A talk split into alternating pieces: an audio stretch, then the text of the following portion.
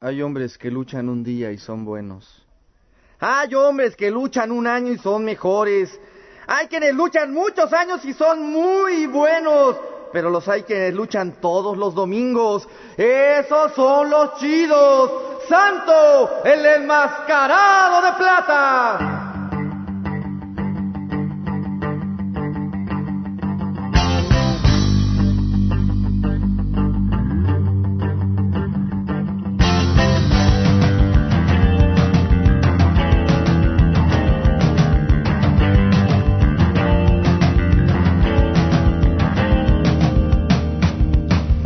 En Merotulancingo un 23 de septiembre. Nació de muy buena mata con el santo por nombre enmascarado de plata.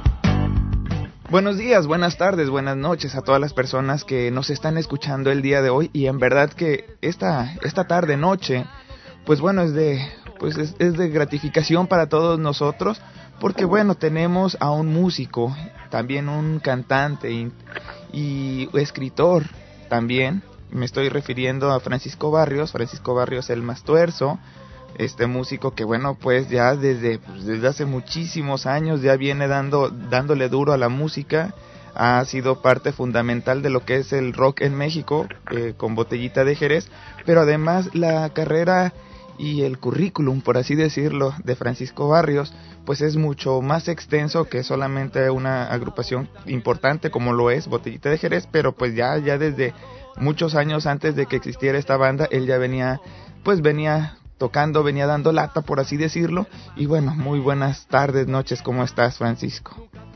Maestro, muchas gracias, Ulises, gracias por tus palabras, pues yo aquí a la orden, mi carnal, y con mucho gusto de poderme enlazar allá con toda la banda de, de, de aquel lado, ¿no? Fíjate, Aquí estamos. ya desde, bueno, tú originario de Tulancingo, Hidalgo, es Sí. eh, estudiante de la escuela Justo Sierra, que además Ajá. así era una escuela que, bueno, de, de Morelos, de donde yo soy, así muy Ajá. popular, Justo Sierra, pero bueno, Sí. pues de ahí te fuiste a la secundaria licenciado José María Lezama, Exacto. y ya después de ahí, ¿qué hiciste, Francisco? Pues mira, vino precisamente el, pues la necesidad de, de emigrar de, por parte de mis padres hacia la Ciudad de México. Eh, mi papá en ese entonces tenía una orquesta, la orquesta rítmica continental, pero bueno, era una orquesta muy grande de 16 elementos que de pronto con el desarrollo tecnológico, la aparición de los sintetizadores y demás, pues de pronto ya era más fácil contratar una orquesta, digamos, proto virtual, eh, con tres, cuatro elementos, con un sintetizador que contar, contar con una orquesta como la de mi papá de tantos elementos, con tanto, pues tanto, tanta bronca para el traslado, etcétera, y por supuesto, pues el costo de, de 16 chambeadores de la música. Entonces, mi papá eh, tenía la necesidad de emigrar y también mi mamá que era en ese entonces eh, ella era enfermera partera y también justo con la tecnología habían aparecido pues grandes sanatorios o si no grandes sanatorios sanatorios donde podían atenderse los partos y tal y mi jefa y mi jefe finalmente pues desplazados por ese desarrollo tecnológico tenían Sí. que ver hacia hacia la Ciudad de México para buscar otro tipo de empleo etcétera y seguir sobrevivir. Y el pretexto fundamental era pues que los hijos estudiaran que los hijos continuaran una carrera etcétera. Mi hermano David entonces eh, llegó aquí a la, a- a la universidad eh, y cursó medicina. Yo llegué aquí a México también pues con la idea de, de cursar, de, continuar una carrera. Entonces yo tenía la idea de, estudiar medicina, pero bueno, me, terminé la preparatoria aquí, me metí a la escuela de medicina en la UNAM, pero de pronto pues este me, me, zafé de esa carrera, me metí a la escuela de antropología e historia y bueno ya viene toda una, toda una desenlace de hechos que me metieron precisamente a la música, la música particularmente lo que entonces se le conocía como canción política, ¿no? con el grupo Los Nacos. Sí. En, en fin, es toda una, toda una, una, es un trajín, ¿no? Que de pronto uno ya en tres, cuatro palabras puede uno pensar de una manera muy aparentemente sencilla, pero bueno, eh, argumento un poco esta venida para acá a, la- a la Ciudad de México, pues como mucha gente que ha tenido que emigrar, ¿no? No solamente de, de, de la ciudad, eh, del campo a la ciudad, sino de, la grandes, de las grandes ciudades y del campo también a las grandes a los grandes campos, por ejemplo allá en el Gabacho, ¿no? Como tanta gente mexicana y de origen hispano tiene tiene su vida ya localizada, ¿no? Para mí en el llegar aquí a la Ciudad de México, bueno, fue empezar a hacer música con eh, yo llegué a un barrio muy bravo, un barrio hermoso que, que, quiero mucho, que es el barrio de Tacubaya. En ese barrio, bueno, yo conocí gente que me pues me, me, me metió a, a, hacer rock, a, a tocar, a seguir tocando. Hicimos una bandita que se llamó eh, primero eh, Campirano Blues Band, que era una idea un poco de, de la época, ¿no? Esto estoy hablando del año 71. Estoy hablando de, de eh, Ulises, de cuando yo llego acá, llegamos el, justo el día 9 de junio de 1971, un día antes del famoso eh, día de una gran represión por parte del gobierno que se llamó el Jueves de Corpus, 10 de junio. Ese es el contexto, mi carnal Ulises, de mi llegada acá a la Ciudad de México. Pues- eh, meses después, para otro elemento de contexto, eh, justo el 14 de septiembre se realiza aquí en el Estado de México el famosísimo concierto de rock y ruedas eh, a Vándaro, en Valle de Bravo.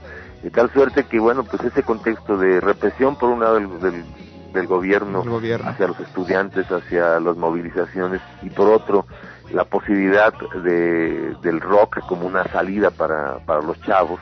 Yo aquí anotaría, en ese entonces quizá el gobierno dijo, pues vamos a darle a tole con el dedo a los muchachos, después de que les matamos a algunos hermanos, bueno, pues vamos a, a darles chances de que rock and roll. Pero esa es una una hipótesis, ¿no? Que en realidad está tirada por ahí, maestro Ulises. Fíjate, fíjate, Paco. Eh, bueno, pues posteriormente, ya cuando tú llegas, te integras a esta banda de los Nacos. Y bueno, yo sí quisiera ir a rescatar, porque poco se ha hablado de, de esta agrupación que no sé si todavía exista aún. Es muy difícil conseguir materiales de ellos. Hay que ir a la librería Gandhi para conseguir este, pues algunos algunas de sus pues, producciones son raras, ¿no?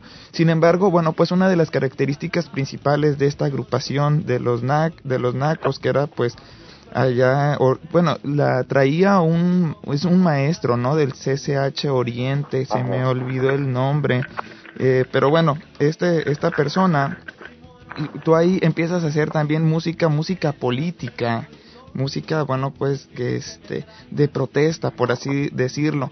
¿Qué ha sido, bueno, pues lo que te que te marcó eh, la agrupación Los Nacos? Mira, pues precisamente ese grupo evidentemente existe actualmente, es una banda que pues que tiene ya cuarenta y tantos años, cuarenta y dos años, cuarenta y un años de existencia. Ismael Colmenares. Una brigada ¿Perdón? Ismael Colmenares es, el nombre. El maestro Ismael, el Ismael Colmenares, eh, junto con otros compas, ¿no? que finalmente él ha sido el centro de esta agrupación. Y durante el movimiento del, del estudiantil de 1968, pues el grupo Los Nacos se convierte en una especie de, de brigada cultural de difusión de una serie de acuerdos del Consejo General de Huelga entonces. ¿no? El grupo se caracterizó y se caracteriza por, por utilizar la parodia, una forma musical de eh, pues que, que, es de una gran gran este mm, de costumbres ya muy viejas en, la música mexicana y el grupo destaca con una canción muy importante en ese entonces que se llamó y se llama La balada del granadero una rola que hacía parodia de una canción vieja española que hablaba de que un niño o una niña le preguntaba a su papá que por qué había pobres y había ricos y el papá con su cara de papá, tal como lo dice el maestro Ismael Menares, le contestaba al hijo o a la hija pues que había pobres y había ricos porque así lo mandaba el máximo orador pontífice sacramental celestial y omnipotente Jesús de Veracruz. Pero en realidad era un juego un poco para poder llegar y denunciar que, que en ese entonces el, los ganaderos y los cuerpos policíacos pues, eran el enemigo y, persiste esa idea, el, el, enemigo físico visible del, de los compas estudiantes movilizándose, de los trabajadores, etcétera. ¿no? Ese grupo sigue vigente, sigue trabajando en distintos niveles, ¿no? de, desde la calle hasta manifestaciones, huelgas, etcétera, ¿no? Esa fue mi primera escuela, fue mi primer eh, acercamiento a una canción distinta, es decir, años antes, del 71 al 75, 76, bueno, yo toqué en distintas bandas de rock, una que formamos en Tacubaya, ya mencionaba Camperano Blues Band, después con grandes y extraordinarios músicos de Xochimilco. Eh, me, me, me arrejunté ahí a aprender un poco de música con los hermanos Olivares, con una banda que se llamó Vuelo 7, que después se llamó band, eh, Bronco Band, y después eh, justo aparece la posibilidad de, de trabajar con el grupo Los Nacos, junto con Elia Crot, que es mi primera compañera, mi primera esposa, la, la, la madre de, una, de mi primera hija, ¿no? Entonces, en Los Nacos, durante ocho años, por lo menos en mi, en mi experiencia personal, pues fue una primera escuela, digamos, de esa otra canción popular al que yo eh, de alguna forma he llamado, ¿no? Esa canción popular que ha surgido y que sigue surgiendo de las luchas populares, de las causas de, la gente organizada, de la gente que está pues luchando por una pues una vida mejor, ¿no? Ese ha sido digamos hasta ese momento, el, hablo del año 76 donde me integro al grupo Los Nacos y del 76 al 80 y 84 es donde donde eh, permanecemos, yo permanezco en el grupo durante más de casi casi nueve años. Y eh, paralelamente a esta, a esta agrupación con toda una experiencia de trabajo a, a nivel digamos campesino, obrero, estudiantil, etcétera, no distintas escenas del, de la canción. Hicimos muchas giras eh, hacia hacia Estados Unidos, hacia hacia Cuba, hacia algunos lugares de Centroamérica y Europa. Con esta agrupación, bueno, pues fue un, fue un punto de partida para mí muy importante. Y en el año justo 83, eh, paralelamente al grupo Los Nacos, Armando Vega Gil y Sergio Arau eh, se juntan para conformar lo que lo que iba a ser más tarde Botellita, Jerez. A mí me invitan a participar en, a finales de, de, este año 82 del año 82 y, y comienzo una una pues con la botellita de Jerez esa aventura eh, oh. que justo el primer concierto que hicimos fue el 2 de abril de 1983 oh. y de ahí hasta pues prácticamente hasta la fecha 26 años de trabajo con, con esta botella. Oye oye Francisco pero antes antes entre botellita y los nacos tú empezaste a trabajar con una figura de también de la música en México José de Molina con José de Molina empezaste, bueno, pues estuviste en dos producciones. Yo cuando yo me acuerdo la primera vez que escuché a José de Molina me dejó impactada impactado su música. Y yo estaba, yo acababa de llegar al, al, Estado de México, a Ecatepec, porque ahí empecé a vivir cuando entré a la universidad, al igual que tú, también un migrante. Este, y bueno, y yo empecé a escuchar a José de Molina y me gustó la letra, la letra sobre todo, por supuesto, no se podía hacer de otra forma. La música es muy buena, no cabe duda, pero la letra que tenía este señor era es impresionante. Y bueno y como Caimán tuviste no como Caimán tuviste entre la escuela de, los nacos y José de Molina que recordemos que José de Molina eh, murió murió ya en tiempo de, de Cerillo eh, hubo tuvo por ahí una una represión lo, lo capturaron o al menos así fue como se empezó a decir mucho algunos policías lo golpearon y ya después posterior eh, a, esa golpiza que le dio la policía por su música de protesta que ya también tendremos oportunidad de escuchar algo de su música pues bueno es como como él enferma y bueno y después viene su muerte. A ti cómo te tomó bueno tú tú tuviste muy buena relación con José de Molina este músico. Sí. cómo te qué fue la, la escuela que también te dejó y, y cómo cómo te enteraste de su muerte? Bueno, mira, yo tuve la oportunidad de, perdón, de, conocer al maestro José de Molina y no solamente a él, a distintos compas que para mí forman ahora, pues eh, todo ese contenido que de un imaginario que hemos construido estos estos cantautores, estos roleros, estos trovadores, grupos de esta canción política de protesta, alternativa o como se le quiera llamar. Yo creo que para mí el encuentro con Judith Reyes en primer lugar, que fue para mí la gente que más me impactó como hacedora de canciones, de esa otra canción popular, ¿no? es decir, una que habla de la lucha popular. Eh, para mí fue muy importante ese encuentro. Por supuesto, con el maestro de Molina, en esa época, con el grupo Los Nacos, evidentemente. Eh, mi contacto con él fue, fue fundamental para mí en lo personal, porque precisamente él, además de animarme, eh, de provocarme incluso, eh, Pepe me pidió no solamente cantar o hacer cosas con él, me, me, me pidió que le ayudara a producir, a dirigir algunas producciones este, discográficas, de, quizá las últimas tres, cuatro donde yo estuve presente.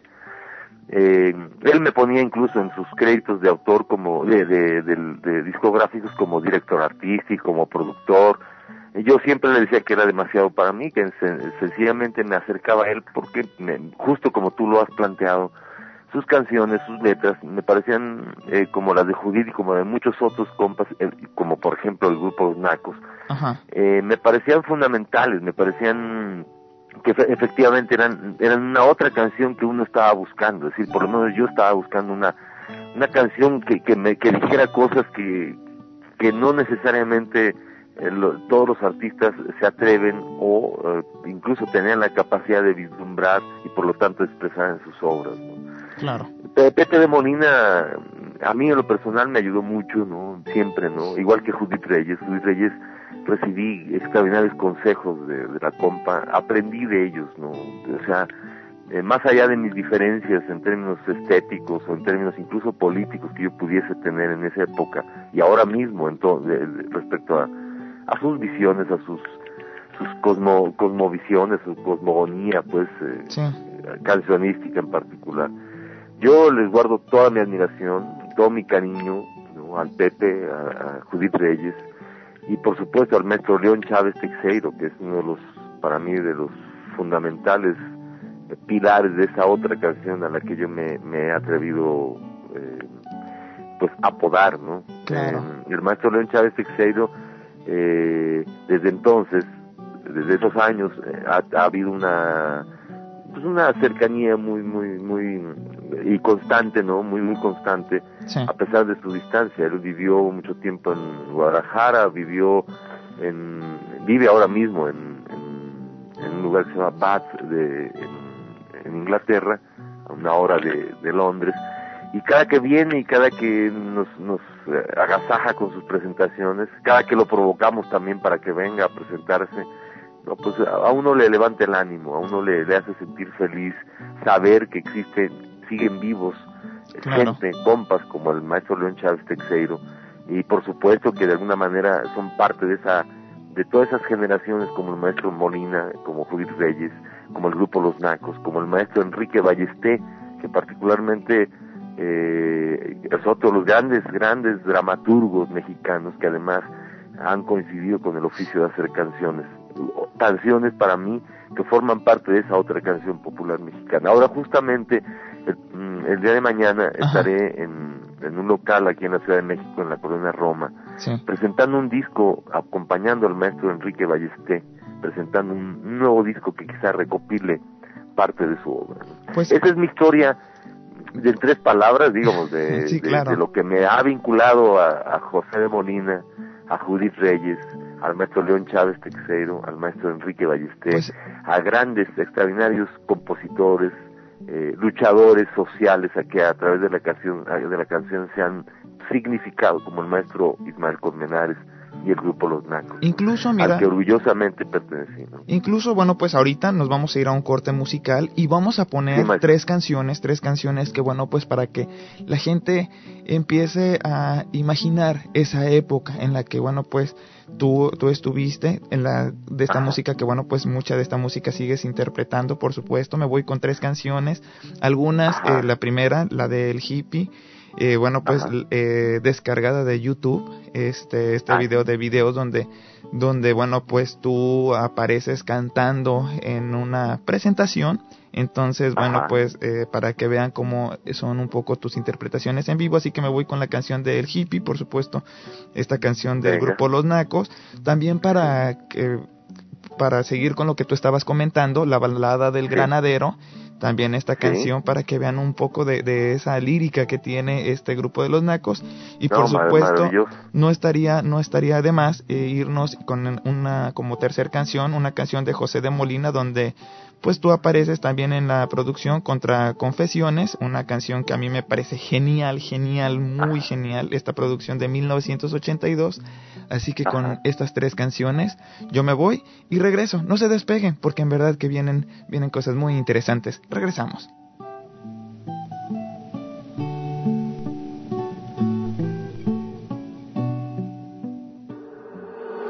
Corporativo9.com 2009. En algún momento, la otra canción popular mexicana. Esta canción con la que quiero comenzar este pequeño set, como se dice en inglés, you know what I mean. Es una rola que escribió el grupo Los Nacos, un grupo emblemático del movimiento estudiantil de 1968. Grupo con el que tuve el placer de militar. Esta canción es una canción que dedican a los hippies.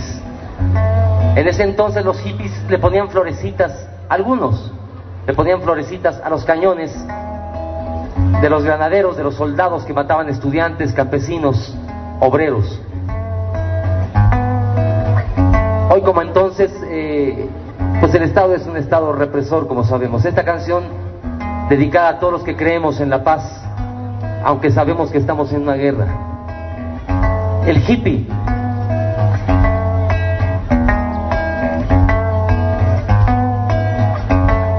Sueñas que en el mundo no haya guerras, quieres que la gente sienta solo amor por los demás. Dices que la paz es necesaria, que el entendimiento mutuo debe ser nuestra verdad.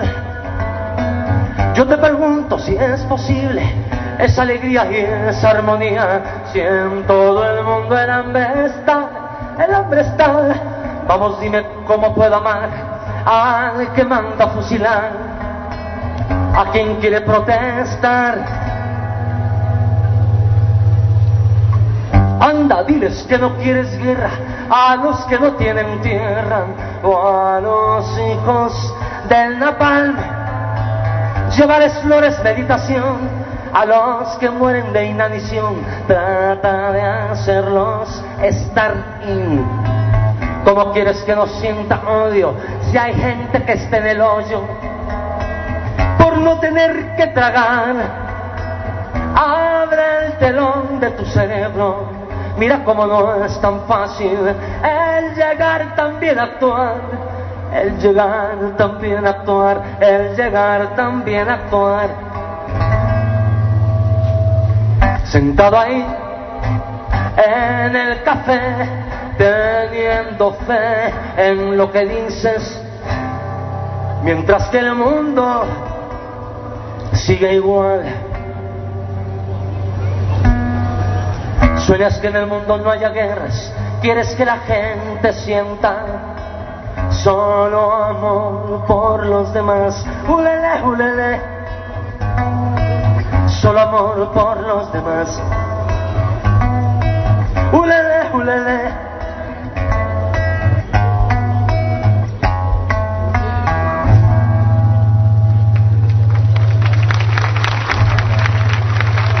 Muchas gracias. Esta Susaeta está aquí en la 1090.com.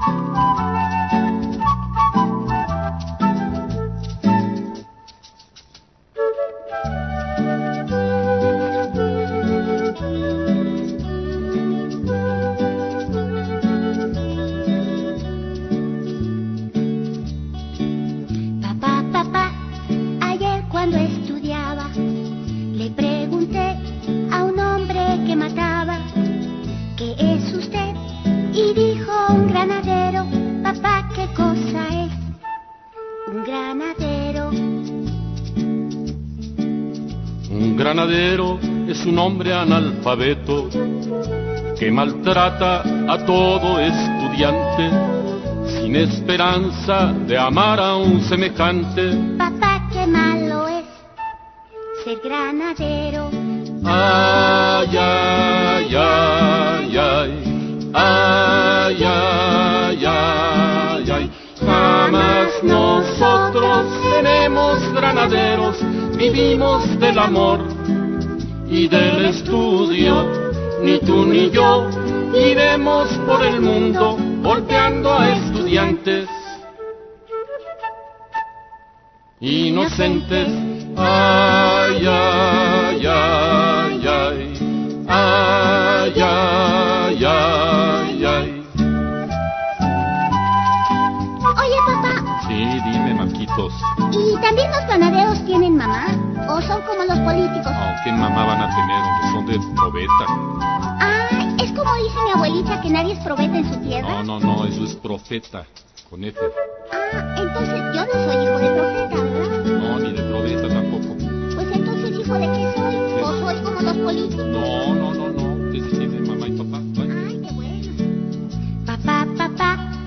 ¿por qué Dios nos ha dado un mal gobierno a todo mexicano? Papá, papá, ¿por qué hay granaderos, Gustavos y Farías en el gobierno? Ay, ay, ay, ay, ay, ay, ay, ay. Jamás nosotros seremos granaderos, vivimos del amor y del estudio. Ni tú ni yo iremos por el mundo golpeando a estudiantes inocentes. Ay, ay, ay, ay. Oye, papá, Ay, ¿y para el año ay, 2000 va a estar en el mismo partido que está ahorita? No, no, espero que no, sería espantoso. Pues sí, yo para ese tiempo voy a tener como 40 años. Más o menos, sí, sí. Oye, ¿y tú vas a estar vivo para ese tiempo? Espero que sí, niño, ya, ya. Está good, mi mamá no opina lo mismo. Radiomático en contacto contigo de lunes a domingo. 365, 24, 7. Todo el día transmitiendo la música de toda tu vida a todo el mundo con 100 megabits de potencia desde cualquier parte de México. Radio Pepenadores, trabajadoras domésticas, vendedores ambulantes y limpiabotas, zapateros, plomeros, electricistas prácticos y tragafuegos, las Marías vendiendo productos elaborados por compañías transnacionales, choferes, lavacoches, improvisados agentes de tránsito llamados comúnmente viene, viene, prostitutas callejeras, albañiles y el grueso de los trabajadores no asalariados, quienes junto con los eventuales son algunos de los grupos sociales superexplotados y producidos por el subcapitalismo que padecemos. Sin salario, sin prestaciones sociales, sobreviven en las ciudades de nuestro territorio. Excampesinos arrojados del campo por falta de tierras, de créditos o de implementos de labranza, conforman el famélico ejército de los pobres, a quienes junto con los trabajadores del salario mínimo, los patrones les exigen que produzcan al máximo. Mientras existan en nuestro país grandes núcleos de explotados que todavía respeten las leyes burguesas de los explotadores, continuarán existiendo estas contradicciones.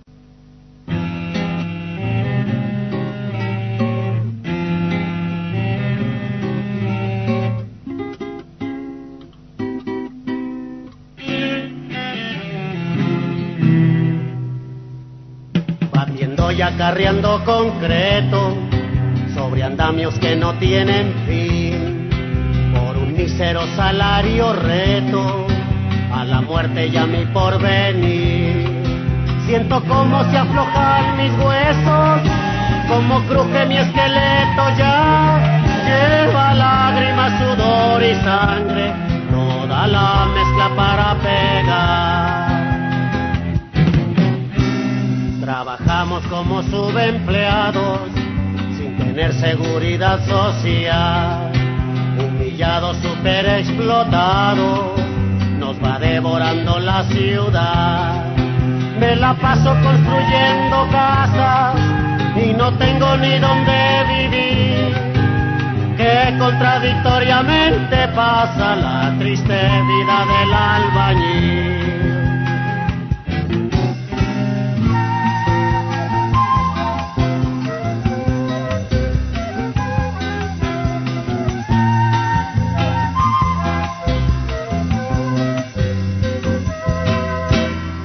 Fábrica donde trabajo hago artículos para el hogar, pero ni trabajando a destajo en la tienda los puedo comprar.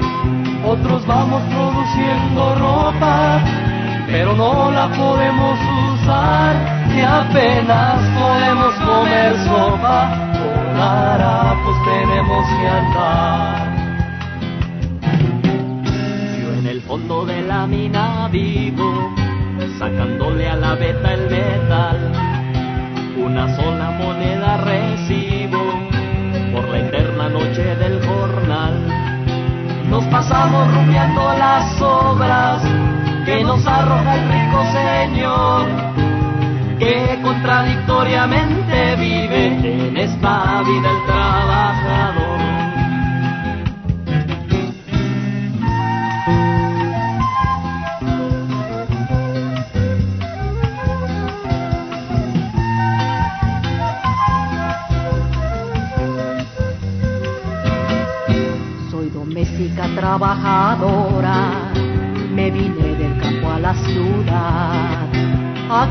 Aquí trabajo 24 horas, sin salario y con indignidad.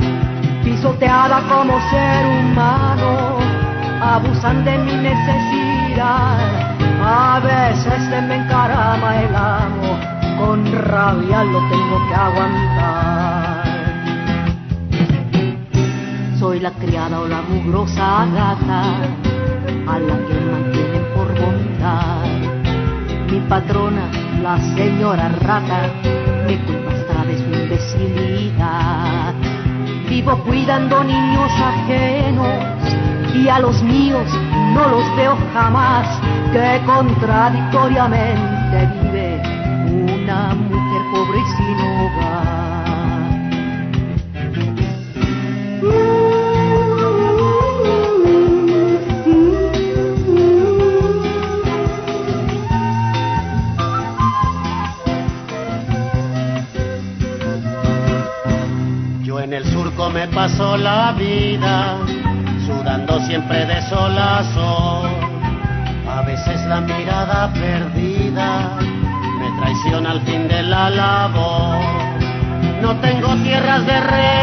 regadío, solo siembro con el temporal. Si el llover se presenta tardío, como peón me tengo que alquilar. Es difícil para mi entendimiento que trabaje tanto para sembrar. Al final miro con descontento que otro se presente a cosechar. Y a pesar de ir sembrando la vida, desnutrido muere el sembrador, que contradictoriamente pasa por este camino el labrador. Y a pesar de ir sembrando la vida, desnutrido muere el labrador, que contradictoriamente vive y muere el hombre trabajador. Que contradictoriamente vive y muere el hombre trabajador.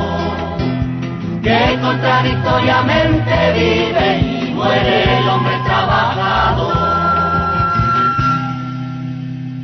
La rueda, la rueda, es una prolongación del pie. El libro es una prolongación del ojo. La radio, La ra- es una la prolongación de tu voz. Nadie nos puede impedir, ni mucho menos pueden encarcelarnos por ejercer nuestros derechos que merecemos. La radio es una prolongación de tu voz. Por eso, con tanta fuerza, levantamos nuestra voz y levantamos nuestro machete que representa el trabajo del campo, el trabajo que nos da de comer a todos y que nos ha permitido en todos estos años, antes de que llegara el proyecto del aeropuerto, que vivíamos en paz. Por el digno trabajo de nuestros padres y de nuestros abuelos. Es una prolongación. En un ambiente de información, los grupos minoritarios ya no pueden ser ignorados. Demasiadas personas saben demasiado. Nuestro nuevo ambiente plagado de información nos obliga al compromiso y a la participación. Cada uno de nosotros ahora está irrevocablemente envuelto en la vida de los demás. Que la patria no se vende, se ama y se defiende. La patria no se vende,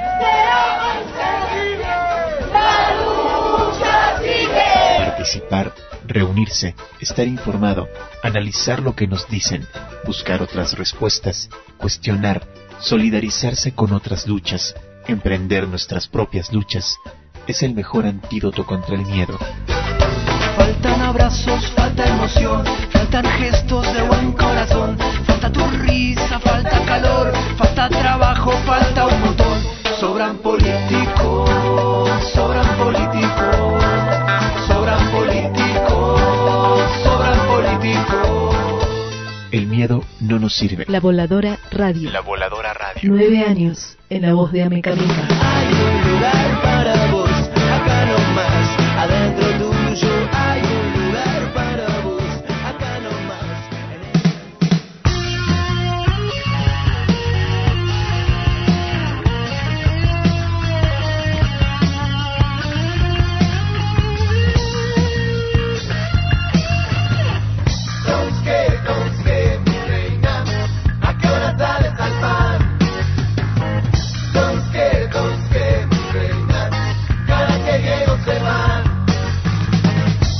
Güerita color de llanta, aquí está tu ring cromado, aquí está tu ring cromado, güerita color de llanta. Güerita color de llanta, aquí está tu ring cromado, aquí está tu ring cromado, güerita color de llanta. Bueno, señores, regresamos 991-7736 con el área 626 para que se comuniquen con nosotros. Muchas gracias a todas las personas que nos están escuchando en el 97.3 de FM en Amecameca, Estado de México. También muchas gracias a Radio Pirata La Intrépida, allá en San Salvador, capital del Salvador, en el 97.8 de FM. También muchas gracias al 96.5 de FM de la Universidad Nacional de Santa Fe de Bogotá, allá en Colombia. También un gran abrazo a toda la gente que nos está escuchando aquí en California a través de la nueva 1090 AM o aquí en- desde Boulding Park, permeando y espermeando a todo el mundo. Este es el programa de la Cloaca Internacional. Muchas gracias también a R22 Yanel Melgarejo en controles y como ingeniero de audio Mike Mike Kobe. Y como les decía, el día de hoy tengo, para las personas que nos están sintonizando en este momento, tengo a Francisco Barrios. Francisco Barrios, conocido con el apodo del Mastuerzo, su seudónimo, ha sido integrante de Botellita de Jerez. Y justo en esta parte, bueno, pues es donde ya él, en el, en el bloque pasado, nos ha comentado de cómo es que se fue integrando a Botellita de Jerez, que ya ya por el año de 1982, ¿verdad? Es cuando tú te empiezas a integrar. Exacto, exacto. Pues comienza todo esto ju- justo estando con el grupo Los Nacos, ¿no? Para mí el grupo Los Nacos, bueno, fue un- una etapa además de muy larga en ese entonces, sobre todo por mi edad, en, es decir, nosotros contábamos con 21 años, 22. El maestro Colmenares ya era un poquito más grande que nosotros, unos 5 o 6 años mayor. Ajá. Pero en ese entonces para uno, para mí fueron ocho años de, de una de una extraordinaria importancia, es decir, fue una base, eh, eh, fue como pensar en, en el kinder y la primaria juntos, ¿no? Junto con la secundaria, etcétera, ¿no? Eh, me refiero, fue una etapa de preparación, de, de lucha muy fuerte, ¿no? De, para mí en lo personal, de, de aclararme la vida. Yo quería estudiar medicina, pero después no, quise estudiar en realidad música, Sí. pero en realidad descubrí que la música en sí misma pues no me servía, que yo quería estudiar en realidad antropología social y así lo hice. Sí. Terminé antropología social y de alguna manera entendía que, había que hacer canciones con cierta pues, cierta mirada, ¿no? que en lo particular a mí me lo, me lo planteó, me lo posibilitó pues el grupo Los Nacos y por supuesto la mirada que me dio, o por lo menos que, que así lo pienso, obtuve desde la carrera de antropología social. ¿no? Eh, el integrarme a Botellita de Jerez, pues en realidad fue un paso casi natural, ¿no?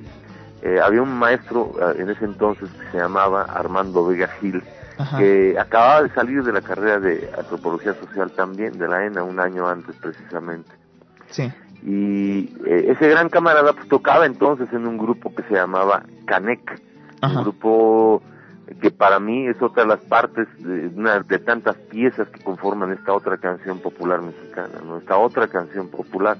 Eh, el grupo Caneca interpretaba canciones vernáculas, digamos, de, de cierta tradición musical popular mexicana, desde el mariachi hacia la música sonera o, eh, en fin, básicamente música vernácula, con muchas canciones que estaban construyendo en ese entonces del maestro Manuel Rodríguez y de otros compositores, ¿no? Sí. En esa banda, en esa banda, Canek tocaba, Armando, además de Armando Vega Gil, eh, Eduardo Reina, un extraordinario eh, violista y músico, ¿no? de música de cámara, etcétera, estaba el maestro Ramón Sánchez, otro gran músico que ha acompañado y acompañó a la, a, a la extraordinaria Amparo Ochoa y a tantos otros, ¿no? Sí. También en esa banda estaba el maestro eh, Chuco Mendoza. Chuco Mendoza, eh, un músico de, en ese entonces un chavo como todos nosotros, más o menos de la misma quinta, ¿no? Pero que desca- destacaron por ser eso, grandes músicos, ¿no? Eh, Manuel Rodríguez, que es un compositor y, y un gran, este, eh, pues hacedor de eso de canciones y, y este que af- des- desafortunadamente no sigue tan tanto la línea de componer sigue haciendo sigue haciendo otro tipo de objetos artísticos Oye, ¿no? Francisco, pero bueno pero en aparte... esa banda menciono mucho esa banda mi carnal Sí. porque precisamente eh, Armando Vega Gil estaba ahí no y yo en los nacos no Sí. Armando Vega Gil también era estaba terminando antropología social y un día a mí me llama y me dice oye me junté con Sergio Arau eh, y me dijo fíjate que eh, Manuel Ahumada el monero caricaturista maravilloso de la jornada en ese entonces era amigo mutuo de ellos ¿no? y trabajaban en el uno más uno. Entonces un día hablando con uno y hablando otro día con otro ellos le expresaban a Manuel Ahumada que querían hacer un grupo de rock que tuviera ciertas características más digamos mexicanas no eh, Manolo Ahumada tuvo la, la, pues, la ocurrencia de juntarlos de alguna manera en una fiesta, Armando y a Sergio, Sergio y Armando se prendieron con la idea eh, y un día llegó Armando Vega Gil a un toquín con el grupo Los Nacos, porque además Armando Vega Gil eh, se echaba la paloma con nosotros, con el grupo Los Nacos y con un grupo de teatro, eh, digamos, hermano, paralelo que se llamó el grupo Teatro Informe. Y ahí justo Armando me dijo, ¿sabes qué? Este, estamos haciendo un grupo de rock, Sergio Arau y yo, y queremos hacer, eh, eh, pues invitarte, ¿no? A, a tocar la batería. No, pues venga. Pero me dan chance de hacer mis canciones. Sí, sí, sí, las hacemos entre todos, pues venga. Entonces ya hicimos esa banda, empezó esa, ese proceso de, de, de ensayo, eh, y hasta que, es decir, esto estoy hablando de diciembre de 1982, a mí me habían despedido del Banco de México, porque formamos el sindicato bancario, y justo en diciembre nos juntamos a ensayar y el 2 de abril, en un evento que tenemos que, que hacer para despedir precisamente a Manuel Ahumada, que se iba a un, a un curso, a una beca, a un estudio que iba a hacerse allá en, que iba a ser allá en, en Nueva York, eh, hicimos esta fiesta, este gran toquín para mí histórico, fundamental, ¿no? Eh, en donde se estrena la botellita de Jerez. Esto se hizo aquí en, en, en, digamos, muy cerca del metro Tasqueña, en la Ciudad de México, en Coyoacán. Y justo el concierto fue el 2 de abril de 1983. Ok. Ese día eh, el concierto empezó a las 6 de la tarde, alrededor de las 6, 5 o 6 de la tarde, y abrió el concierto el, el, el nada más y nada menos que el famoso grupo Real de 14. Órale. Eh, a quien que ahora recuerdo y le mando un, un abrazo grande a, a- a Pepe Cruz, que como muchos saben anda enfermito. Sí, anda. En fin, eh, abre Real de 14, eh, y después sigue el maestro Alain Derbez, un crítico de blues y jazz y de música, y también músico con acordeón, con el maestro Jaime López. Se echan las rolas, pero antes de ellos estuvo otra banda entre Real de 14 y Jaime López Sí. y, y el maestro Derbez. Estuvo una banda que se llamó La Broma Bolchevique. Esa banda se estrenó ahí y ahí, eh, pues, ahí se despidió. A la, a la rola y media que estaban cantando, eh, se, pues, se pelearon y se mandaron eh, al carajo directamente. El maestro que dirigía esa banda, es un, lo- la menciono porque es un extraordinario músico con el que he tenido la fortuna de colaborar y que colabore conmigo, es el maestro Jorge Luis Gaitán, mejor conocido como Cox Gaitán, violinista de infinita cantidad de, de, bandas, grupos, proyectos de, de músicos. A partir de ese momento, eh, cuando ya termina Jaime López, ya había pasado Broma Bolchevique y Real de 14, Botellita Jerez entra a escena eh, con cinco canciones que nos habíamos aprendido, que habíamos hecho. ¿no? Eh, esas cinco canciones pues, les gustó mucho a la banda y, y nos la pidieron otra vez, las volvimos a tocar otras cinco y nos la pidieron otra vez y las volvimos a tocar otra vez las cinco. Así que tocamos cinco por tres, quince rolas y desde entonces decidimos que Botellita Jerez queríamos ser un grupo de rock. Era un, era un acercamiento y, y vimos que a la banda, a nuestra banda, a nuestros amigos les gustó así de sencillo. ¿Esas canciones ya eran en español? Sí, ¿verdad? Tenía que- Ya eran en todas ellas, es decir, eh, mira, no recuerdo los títulos exactamente, pero bueno, era básicamente una rola que se llama Alarma de Tos, el Rock and Roll, eh, una rola que se llama Saca, o eh, no estoy muy seguro, de Fábula, Oh, de y Oh Dennis. Eh, justo Oh Dennis, que fue la primera canción que hicimos en inglés, Ajá. eh, que mucha banda ya la recordará, que era, pues, Sí. era pues, nues- nuestra necesidad un poco de, de, de trascender, de pasar a, al, al- a- digamos, a, la, a, a las ligas mayores y sobre todo, porque mucha, mucha banda en ese entonces, Ajá. en México, y muchas bandas de rock, la, la inmensa mayoría, si no es que la, la mayoría, Cantaba en inglés. eh, eh, pues tocaban canciones en inglés, En ¿no? inglés. generalmente covers, y las canciones que hacían de ellos pues, las hacían en inglés, ¿no? En los grupos se llamaban en inglés. Esto es un contexto, digamos, para que la banda agarre la onda. ¿Por qué nos llamamos Botellita de Jerez, no?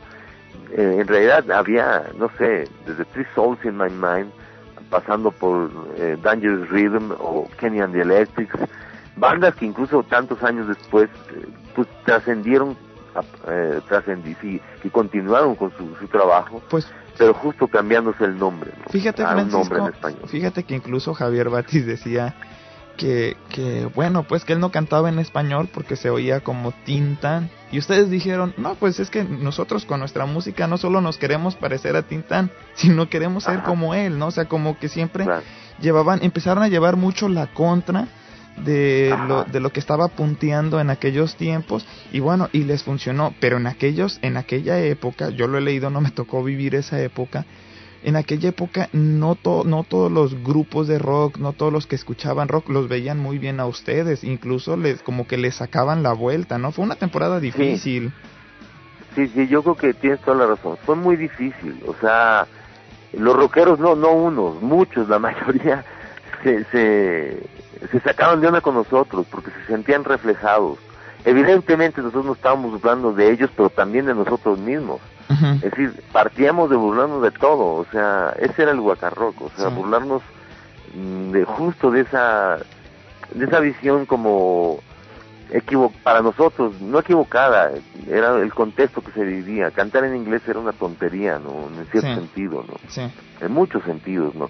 Y burlarnos de eso, pues era burlarnos de todos, pero también de nosotros mismos, ¿no? en fin, eh, yo pienso que, que sí fue difícil, mucha gente se sacó de onda con nosotros. Por ejemplo, cuando montamos Rocotitlán, ajá el, el primer lugar, digamos, di- de- después de la Rocola, que fue, que fue donde empezamos a trabajar en la calle de Miguel Ángel de Quevedo. que antes se llamaba la Rocola el Oriente verdad Eh, primero se llamó El Oriente, era un lugar que era una amiga que se llamaba, se llama Maikra, una extraordinaria cantante eh, oaxaqueña, que ahora justo vive en Puerto Escondido y, y sigue cantando. Ella Ajá. tiene ese congal barato, pero chido. Ajá. Se llamaba El Oriente. Y ese, ese lugar lo fue transformando, es decir, se fue transformando eh, con la gente que estábamos cantando ahí. De pronto ahí andaba cantando Jaime López, eh, em- eh, Emilia Almazán, Roberto González y Botellita de Jerez entramos, pero, pero Ajá. mucho tiempo después yo toqué ahí con el grupo Los Nacos, por ejemplo, en el Sí. Oriente, pero eh, cuando empezó a trabajarse la- el, el lugar como un lugar de rock, es porque lo adquieren el grupo Kerigma. Querigma Ese, Kerigma lo, lo, lo compra ese lugar a Maikra y el lugar lo empiezan a dar mucho más hacia la onda rockera, ¿no? sí de pronto empieza a funcionar como tal, ¿no? Eh, Botellita ya acabamos de a rejuntarnos, pues empezar. Ajá. nos invitan, porque Tony Méndez era en ese entonces cuñado del, del Sergio Arau, Ajá. Eh, Que ya- y bueno, una banda extraordinaria, Kerigma, grandes amigos, eh, nos, nos invitaron a echar la paloma y cada vez más y total, nos convertimos en un grupo de base ahí junto con Kerigma, ¿no? Y fue un proceso muy interesante de más de un año de tocar prácticamente casi que todos los días con tal de, de hacer ronchita, ¿no? 300 Ahí el lugar incluso el lugar se transforma de nombre, el, el del oriente pasa a ser la Rocola, a Ajá. sugerencia del, del Uyuyuy de Sergio Arau, Ajá. que le sugiere a los maestros de Querigma, cámbienle ese nombre, pues como que el oriente, llamémosle la Rocola. Se llamó la Rocola y nosotros decimos que, que Botellita Jerez empezó en realidad en la Rocola, pero esa es un poco la historia de, de, donde fíjate, surge... para las personas para las personas que, que igual y no, no conozcan porque recordemos que este programa se escucha pues en El Salvador y en Colombia bueno pues botellita botellita de Jerez es una agrupación que en un inicio fue fundado pues por supuesto por por Francisco Barrios eh, que na- o con el que estamos platicando ahorita por supuesto Armando Vega Gil conocido como el Cucurrucucú por chillón dijeron alguna vez ustedes y también y Sergio Arao, conocido como el Uyuyuy. Y antes, y bueno, pues, y también otra de las cualidades o de las características que los han unido a estos tres músicos, al Mastuerzo, que es Francisco Barrios, al Cucurrucucú y al Uyuyuy, es que tanto, por ejemplo, Francisco Barrios hacía música, bueno, pues él ha empezado con la música, con la música política, Vega Gil ha, hecho teatro político cuando recién se conocieron y Sergio Arau era caricaturista político también, ¿verdad? Esa ha sido como otra de las características que los ha unido. Y bueno, entonces ya ahí es cuando empiezan, bueno, pues ya en la Rocola, cuando empieza a abrirse uno de los foros principales del rock, pues en México, ¿no? Claro. Pues eso, eh, eso que, que anuncias como, que dices como, como un marco, digamos, para que la gente ubique, pues sí, es, efectivamente, y no solamente empezó Botellita de Jerez ahí en la Rocola, es decir, en ese entonces estaban, existían muchas bandas que estaban sonando eh, pues fuertemente en la, en la escena del rock, digamos, ¿no? Estaba Cristal de Acero, estaba, no sé, Anchorage, estaba, evidentemente Three Souls in My Mind entonces, ¿no? Estaban Dangerous Rhythm, y insisto, en esa época, después de la aparición de la botella, y con un poco esa provocación, este, este, esta gente que incluso tú mencionas, ¿no? Que no todo el mundo le caíamos bien, ¿no? Es decir, yo creo que todo el mundo le- de alguna forma le, le, le, le brincó el hecho de que nosotros no- nos, nos llamábamos así, cantáramos así o de esa manera o nos burláramos de todo lo que implicaba ser rockero, ¿no? Sí. Nos burlábamos de las posiciones este así todas acá este dramáticas de los rockeros y eh, en fin no pero pero también la banda empezó a entender que evidentemente nuestra intención era básicamente llevar el- eh, ese rock mexicano a, a realmente no a consolidar ni a ni a ni a institucionalizar sino en realidad a que la gente entendiera que nuestra propuesta era que cada quien miráramos hacia nuestra hacia nuestras raíces hacia nuestras este hacia nuestra nuestra lengua que nos, que nos diera chance de comunicar en, en Rocotitlán que fue el espacio que creamos después de, de la experiencia de la Rocola ¿Dónde estaba ubicado Eh, Rocotitlán, eh? Rocotitlán estaba eh, en, justo en la colonia Nápoles, estaba sobre la avenida Insurgentes, mm, digamos a un, eh, en la parte sur de la Ciudad de México, ¿no? Digamos, pero eh, eh, un lugar muy céntrico, digamos, para, para llegar, ¿no? El, el- ok. La colonia Nápoles es una, una colonia, digamos, clase mediera, etcétera, ¿no? Donde había posibilidad de montar este espacio, ¿no? ¿Qué, eh, qué metro Lo queda montamos- cerca? Perdón. ¿Qué metro queda cerca, digo, para ubicar quizás? Bueno, ahí les queda, le quedaría a la gente cerca quizás el metro Miscuac, Ah, ya, ahora sí. se puede quitar el metro San Pedro de los Pinos, el quizás un poco el algún metro de la línea verde, Viveros, no, no más para allá, este, no sé, Coyoacán, una cosa así. El chiste es que este espacio, este, por ejemplo, el contrato nosotros lo redactamos, un contrato para los grupos de rock que decía entre tantas cláusulas que estaba prohibido terminantemente cantar en inglés en este lugar, ¿no? Nada más a Batis le Eh, dieron chance de cantar en inglés. excepto, excepto al maestro Javier Batis por su condición fronteriza, ¿no? Sí. Le mando un abrazo a- al maestro Javier Batis, hace unos 20 días que estuvimos en Tijuana Sí. presentando la película y un concierto ahí en La Botellita, por cierto, después de 26 años fue el primer concierto de Botellita de Jerez en Tijuana, eh, me, me- nos encontramos al BAT y le invitamos a echar una paloma y justo esta anécdota, esta, esta, lo del contrato que pusimos esa cláusula, se lo comentaba a Bates y a, y a Claudia, su compañera. ¿no? Sí. En fin, eh, esas son un poco los, los- las circunstancias de, de, esa época de, de la botellita, ¿no? De, de todo el- eh, la lucha que de alguna forma estaba tratándose de dar hacia, hacia un rock verdaderamente mexicano, es decir, que significara a los, a los compas que hablábamos en español, que hablamos en español y que de alguna forma pretendíamos y seguimos defendiendo el hecho de reivindicar nuestras raíces, ¿no? Oye, no para Paco. quedarnos plantados, ojo, Paco, eh, sino fíjate. para poder tener más fuerza y caminar más lejos. Ahorita que mencionas de Rocotitlán, todos sabemos y todos, y bueno, al menos muchos consideramos que Rocotitlán es la catedral del rock, porque ahí, bueno, pues ahí de repente ahí apareció Tex Tex, ¿no? Por ejemplo, aparecieron muchos grupos, por supuesto. Tuvieron un auge, bueno, quizá no ahí aparecieron, pero bueno, ahí tuvieron un, un, un foro muy importante para darse a conocer.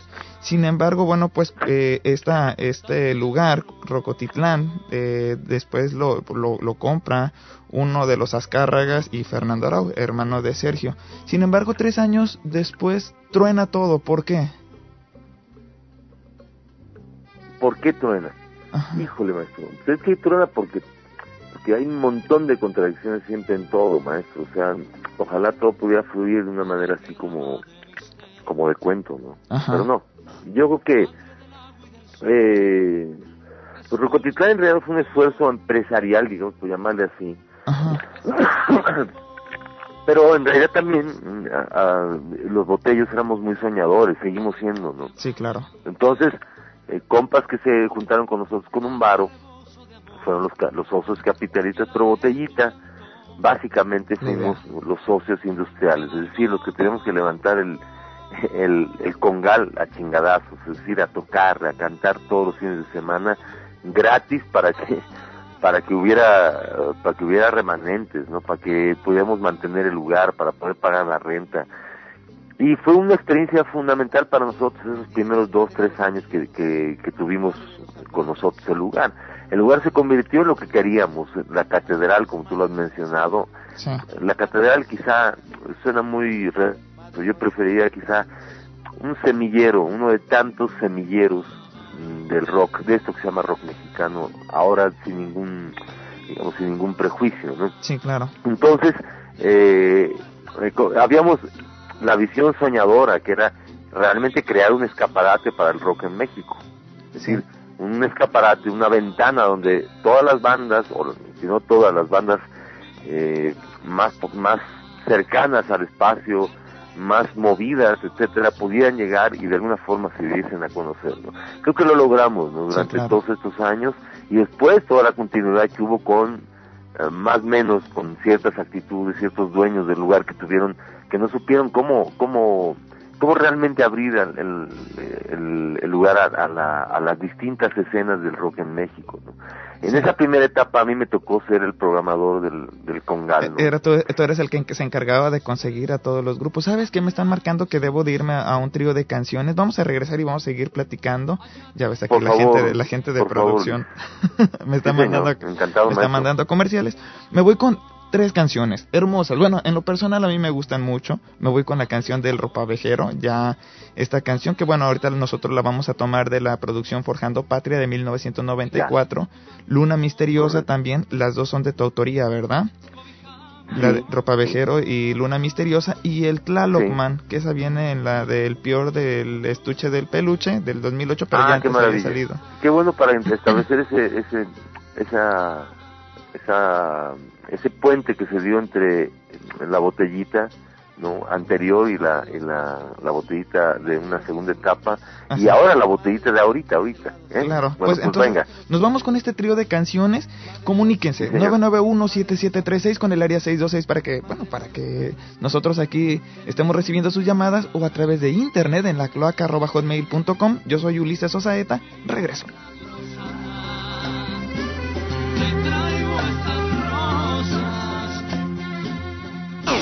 Escucha la 1090.com con Ulises Osaeta. Todos los viernes de 9 a 10 de la noche. Aquí en la 1090.com.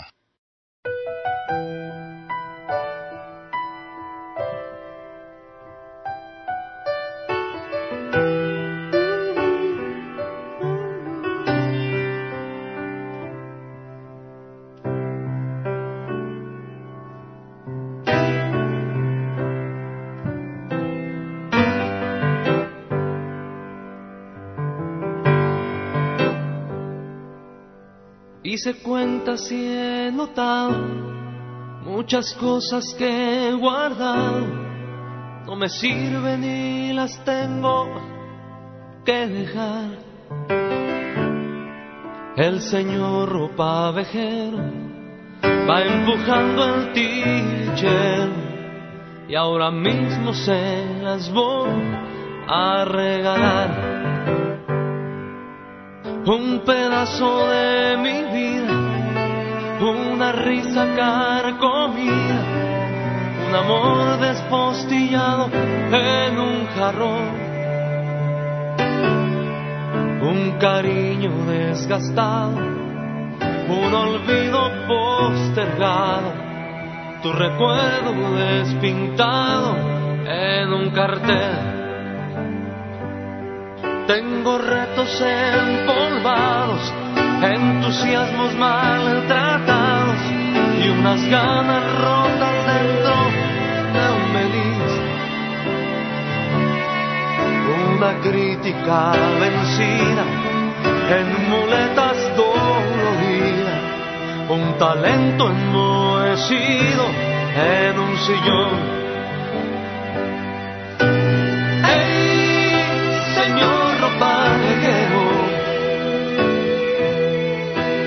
Tiene muchas cosas que cargar,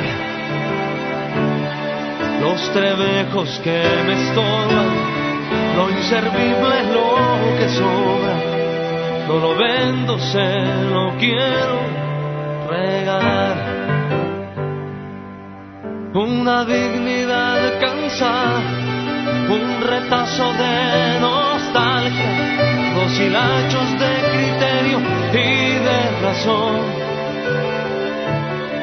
Una historia polillada mi vergüenza ensangrentada, mil verdades remendadas de ficción. Una rebeldía sin filo y otras modas sin estilo, un colchón agujereado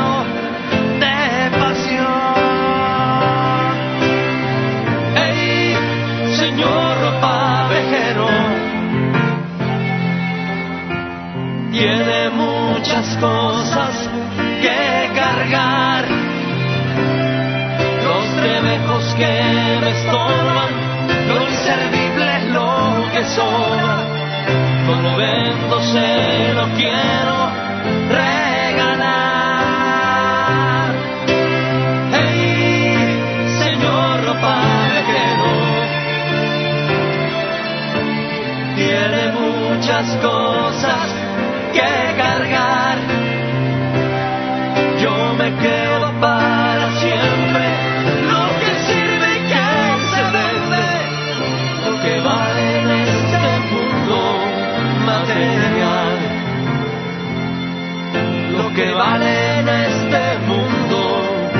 material.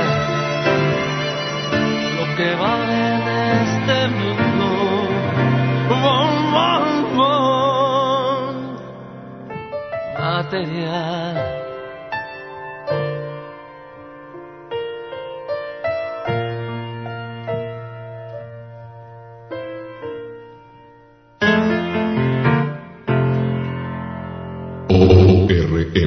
Pro Organización Rock Mexicano, Posse.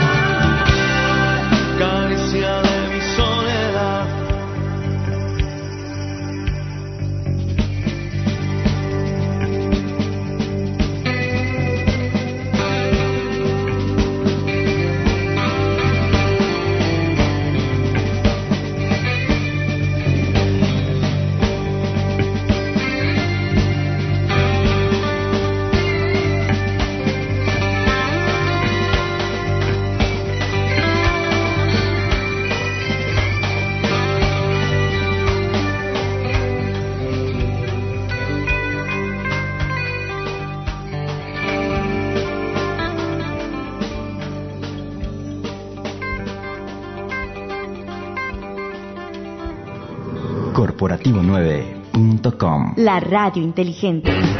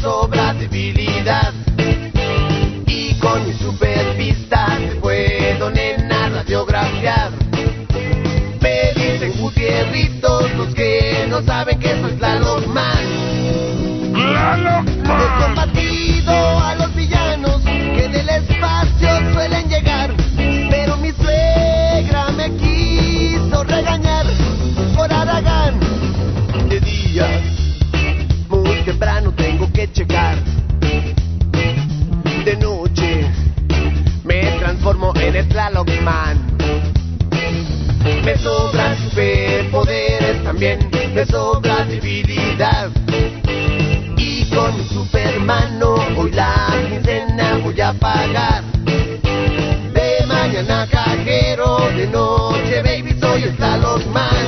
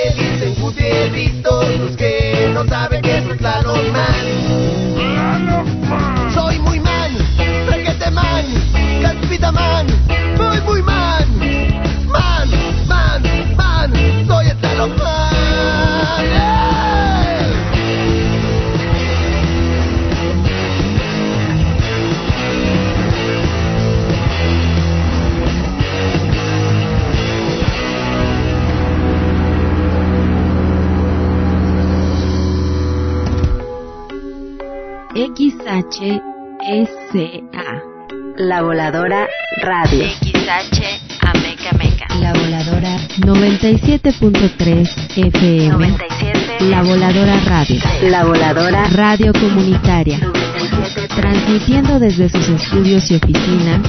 Ubicadas en San Francisco número 70. Barrio Panoaya. Colonia Centro. Ameca Meca de Juárez. Estado de México. Somos miembros de la Asociación Mundial de Radios Comunitarias y de la Red de Radios Comunitarias de México. Somos adherentes de la otra campaña, La Voladora Radio. Un proyecto de la Voladora Comunicación. Asociación Civil. 97.3.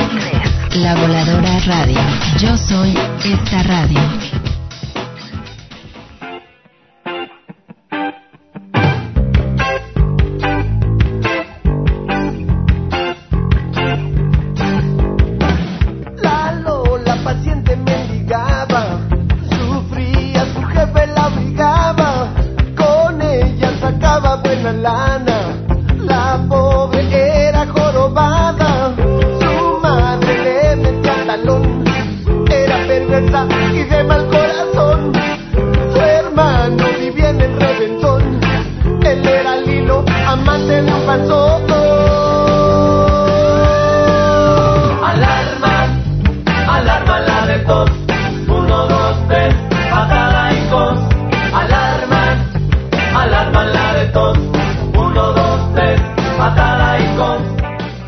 Señores, regresamos 991-7736 con el área 626 para que se comuniquen con nosotros a través de internet en la cloaca arroba hotmail.com.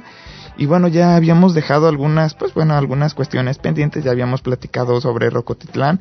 Estábamos platicando, bueno, pues sobre los inicios de, de Botellita de Jerez.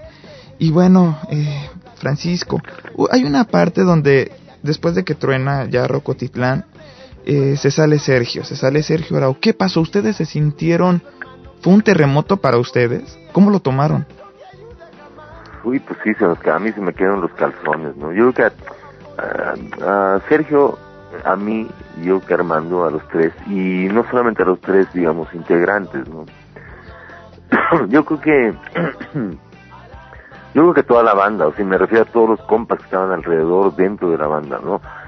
Todo estaba Eduardo Gamboa como un, un cuarto botello, siempre estuvo con nosotros, en una etapa y en otra, ¿no? Sí. Como un asesor musical siempre, un extraordinario músico, ¿no? de, pues de, de, escuela, digamos, ¿no? Que prácticamente en todos los discos eh, de la primera etapa y la segunda etapa fue nuestro asesor, nuestro, nuestro, de, de alguna forma nuestro productor, digamos, ¿no? Artístico, ¿no? Entonces, tanto él como el compa que estaba representándonos entonces, como la gente que era nuestra, nuestro equipo de trabajo, ¿no? Pues nos, nos friqueamos, nos acalambramos, pero también era un resultado, eh, era un resultado, llevamos eh, pues ya cinco años tocando, cinco años tocando y no, no, no, creo, espero no decir mentiras, pero quizás si, si, si hiciéramos cuenta sería muy, muy cercano. Mire, hacemos alrededor de 300 tocadas al año durante, sobre todo durante los primeros eh, tres años, ¿no? Ajá. De tal suerte que era un desgaste muy fuerte, entre tocadas y programas y grabaciones y tal, era un desgaste muy fuerte, ¿no? Sí. Sobre todo porque en realidad eh, eran la incipiencia, digamos, de ese, ese, de esa, digamos, industria rockera, porque cuando todo el mundo piensa en, en, no sé, en cualquier banda, así de esas bandas muy famosas, no sé, Motley Crue o no sé, que hacen giras de, de, de dos años seguidos o no sé qué, Ajá. bueno, quizás, pero pero una cosa es viajar en avión y otra cosa y además tener un montón de equipo de, tra- de gente que, que, que, que tú no mueves nada no más que más que te subes y tocas y descansas no Sí. a, a esa incipiencia de la que vivió Botellita y tantas otras bandas no porque en realidad y no es quejarse no es de ay cómo sufrimos no fue muy gozoso o sea eh, yo en mi bochito yo metía la batería y digo desde mi de- desde, mi- desde mi propio jale nada más. Sí. eh, tocábamos en una, una evento a las 11, 12 del día, eh, armábamos, desarmábamos, eh, nos íbamos a otro lado, a algún parque porque nos invitaron no sé qué, después a una huelga, ¿no? Y después en la noche un toquín a, un, a unos 15 años, ¿no? o a un cafecito, o a un bar, o lo que fuere, ¿no? Eran tocadas a, a todos los niveles, con distintos públicos, en distintas circunstancias, ¿no? Y, no nos- y en ese entonces los primeros, por lo menos los primeros, qué? Un primer año, dos años, Ajá. no había secres, digamos, ¿no? Así como le llaman ahora, asistentes, ¿no? Roadies o Oye, Paco, pero, staff. pero fíjate, ustedes, y eso también se les reconoce, ustedes fueron los primeros que tuvieron un representante, por así decirlo, que fue Exacto. Enrique Moreno, ¿no? Manrique Mo- Moeno, sí, con H. Moeno. Algunas veces, le- en algunos lugares le decíamos de Manrique el Moreno, pero, pero nomás por, por, por cambiarle el- la identidad. Pero mira, eh, efectivamente, yo hablo de todo esto, de esta incipiencia, porque en realidad fue la, la necesidad de inventarnos un representante, es decir, de pronto Manrique era un, era un compa que era fan de la botella Ajá. eh, iba a vernos a la Rocola cada tanto y cada y cada vez que iba llevaba compas nuevos y de repente nos conseguía tocadas y de pronto ya estábamos en un toquín que nos estaban pagando una lanita y, y nos quedábamos viendo y, y, pues oye hijo pues ya ya que estás aquí pues por qué no te ganas una lana no Ajá. y además siendo el compa abogado y un tipo pues muy guapo un tipo muy muy movido no y siempre querido el, el Manrique no Ajá. pues eh, de pronto se convirtió en nuestro representante. Igual el, el compa que nos hacía el transporte y que además nos hacía el sonido, un gran, gran, gran este camarada, querido para siempre, el maestro Thierry Gutals, un compa de origen belga, muy belga por cierto, eh, pues que llegó a nuestra, a nuestra, a nuestra vida porque un día a mí me ofreció un aventón para llevar las cosas, porque tenía una combi, ¿no? Una, una van, digamos, y nos llevaba al, y de pronto él hacía el sonido, y de pronto le dijimos, oigan, pues ustedes están ganando más que nosotros. lo que era, lo que era el, el Thierry Gutals, que era nuestro sonidor, ya ganaba más que nosotros, que a veces nos pagaban, pues, no sé, 10 pesos y, y se lo dábamos a él, ¿no? Porque entonces de pronto dijimos, no, pues hagámonos socios, decimos socios y creamos esto que fue la botellita, ¿no? Y eh, siempre en botellita fue esa necesidad de, de, de ampliar, no, no, no, no de cerrar el, el, el tema de, de nada, ¿no? Si éramos un trío que se convirtió en cuarteto con Manrique y después se convirtió en quinteto con Thierry Gutals, ¿no? Y después en sexteto con el Eduardo Gamboa como nuestro asesor, nuestro, nuestro productor artístico, ¿no? Entonces, siempre en Botellita se generó una especie de, de democracia absoluta, es decir, una democracia que partía en realidad de el consenso total de, de, en principio de los tres no es decir de Sergio Armando y mío ¿no? y a partir de eso pues el gozo lo que le molestara a alguien no había por qué hacerlo sufrir ¿no? Claro. era montemos algo cantemos toquemos hagamos lo que se nos hinche la gana a los tres divirtámonos ¿no? Oye, esa Paco. fue la, la gran fortuna el punto de partida Ajá. para que para que más allá de que Sergio después de de cinco años de trabajo intensísimo no y con mucha razón y con un desgaste extraordinario, ¿no? Sí. Eh, después de una gira justo que se, le llamamos la gira negra de Guanajuato, eh, una gira última que hicimos en Guanajuato y que, que rematamos en, Cosmopolitan. en Acapulco. Ok. Decidimos, Sergio decidió salirse de la banda en un desayuno de un lunes eh, de mayo de, de 1988 y Armando y yo, junto con Eduardo Gamboa, nos, nos miramos y decidimos, eh, bueno, si Sergio salía, le dijimos, no te molesta que, que sigamos nosotros con la botellita, él dijo que no. En ese momento decidimos seguir como botellita de Jerez, ¿no? Y, y bueno, fue un, fue un golpe muy fuerte, ¿no? Para todos, yo creo, para todos, pero que de alguna manera supimos salir adelante. Primero, no, no peleándonos, ¿no? Sí. No, no, no pensando en que, a pesar de que era una especie de divorcio, ¿no? Sí. Cuando uno se divorcia empieza uno a decir, "Bueno, pues yo me llevo mi, mi televisión y yo me llevo no sé qué. Sí. y no, afortunadamente creo que hubo, creo que el amor que nos juntó durante esos años este, fue la base fundamental, ¿no? Para poder resistir más de ocho años de separación, ¿no? En donde Armando y yo creamos otra pareja musical. Ya con el señor González y Santiago con el maestro ¿verdad? González, con el maestro Santiago Ojeda y con el maestro Benjamín Alarcón. Ajá. Y después, después de la salida de Benjamín Alarcón, eh, el cuarteto de Sergio, digo, de Santiago, González, Armando y Paco, ¿no? Ajá. Y después de ese cuarteto, el- la, eh, la salida inevitable del, del maestro Santiago Ojeda, Ajá. ¿no? Y la sustitución de este por el maestro Fernando Andrade, ¿no? Entonces, pues ha sido un, un, un ¿cómo te diré? Un, eh, un viacrucis, ¿no? Pero un viacrucis maravilloso. Es decir, esta etapa segunda, después de que sale Sergio, ¿no? Eh, antes justamente de, de armar esta, esta agrupación, eh, yo le llamé a Lalo Tex a propósito de Lalo de los Tex Tex, y le dije, Lalo, este, mira, haznos un paro porque Sergio se salió, este, y necesitamos terminar ciertas tocadas, y dijo encantado, ¿no? Y yo en ese entonces estaba produciendo el disco, el primer disco de Tex Tex, ¿no? Ajá. Yo estaba dirigiendo el famoso toque mágico y Lalo no tuvo ningún ningún problema en, en- en decirnos adelante y nos hizo el super paro de, de tocar con nosotros unas dos tres tocadas etcétera. O sea hubo la buena onda de, de, de ciertos camaradas y se fue conformando esa botellita de Jerez que, que fue una segunda etapa. La conocida como los botellos o eh, ¿Y en qué se diferenciaba de la primera, Paco? Se diferenciaba en que primero ya, ya no ya no era el trío ese trío digamos como le llamaron en ese entonces un trío de poder que era Armando Celsi y Paco no era el Uyuyuy el Cucurucucu y el Mastuerzo ya no existía ese trío no y era un dolor un dolor fuerte para la banda para nosotros. Y tenemos que empezar para otro tirar para otro lado. Esa época la llamamos nosotros la la canasta básica de la música popular ¿no? Es decir, eh, fue una etapa en la que tratamos de ir hacia, el- de manera radical hacia la cumbia, hacia ritmos, otro, otra onda, ¿no? Absolutamente nada que ver, sobre otras temáticas también.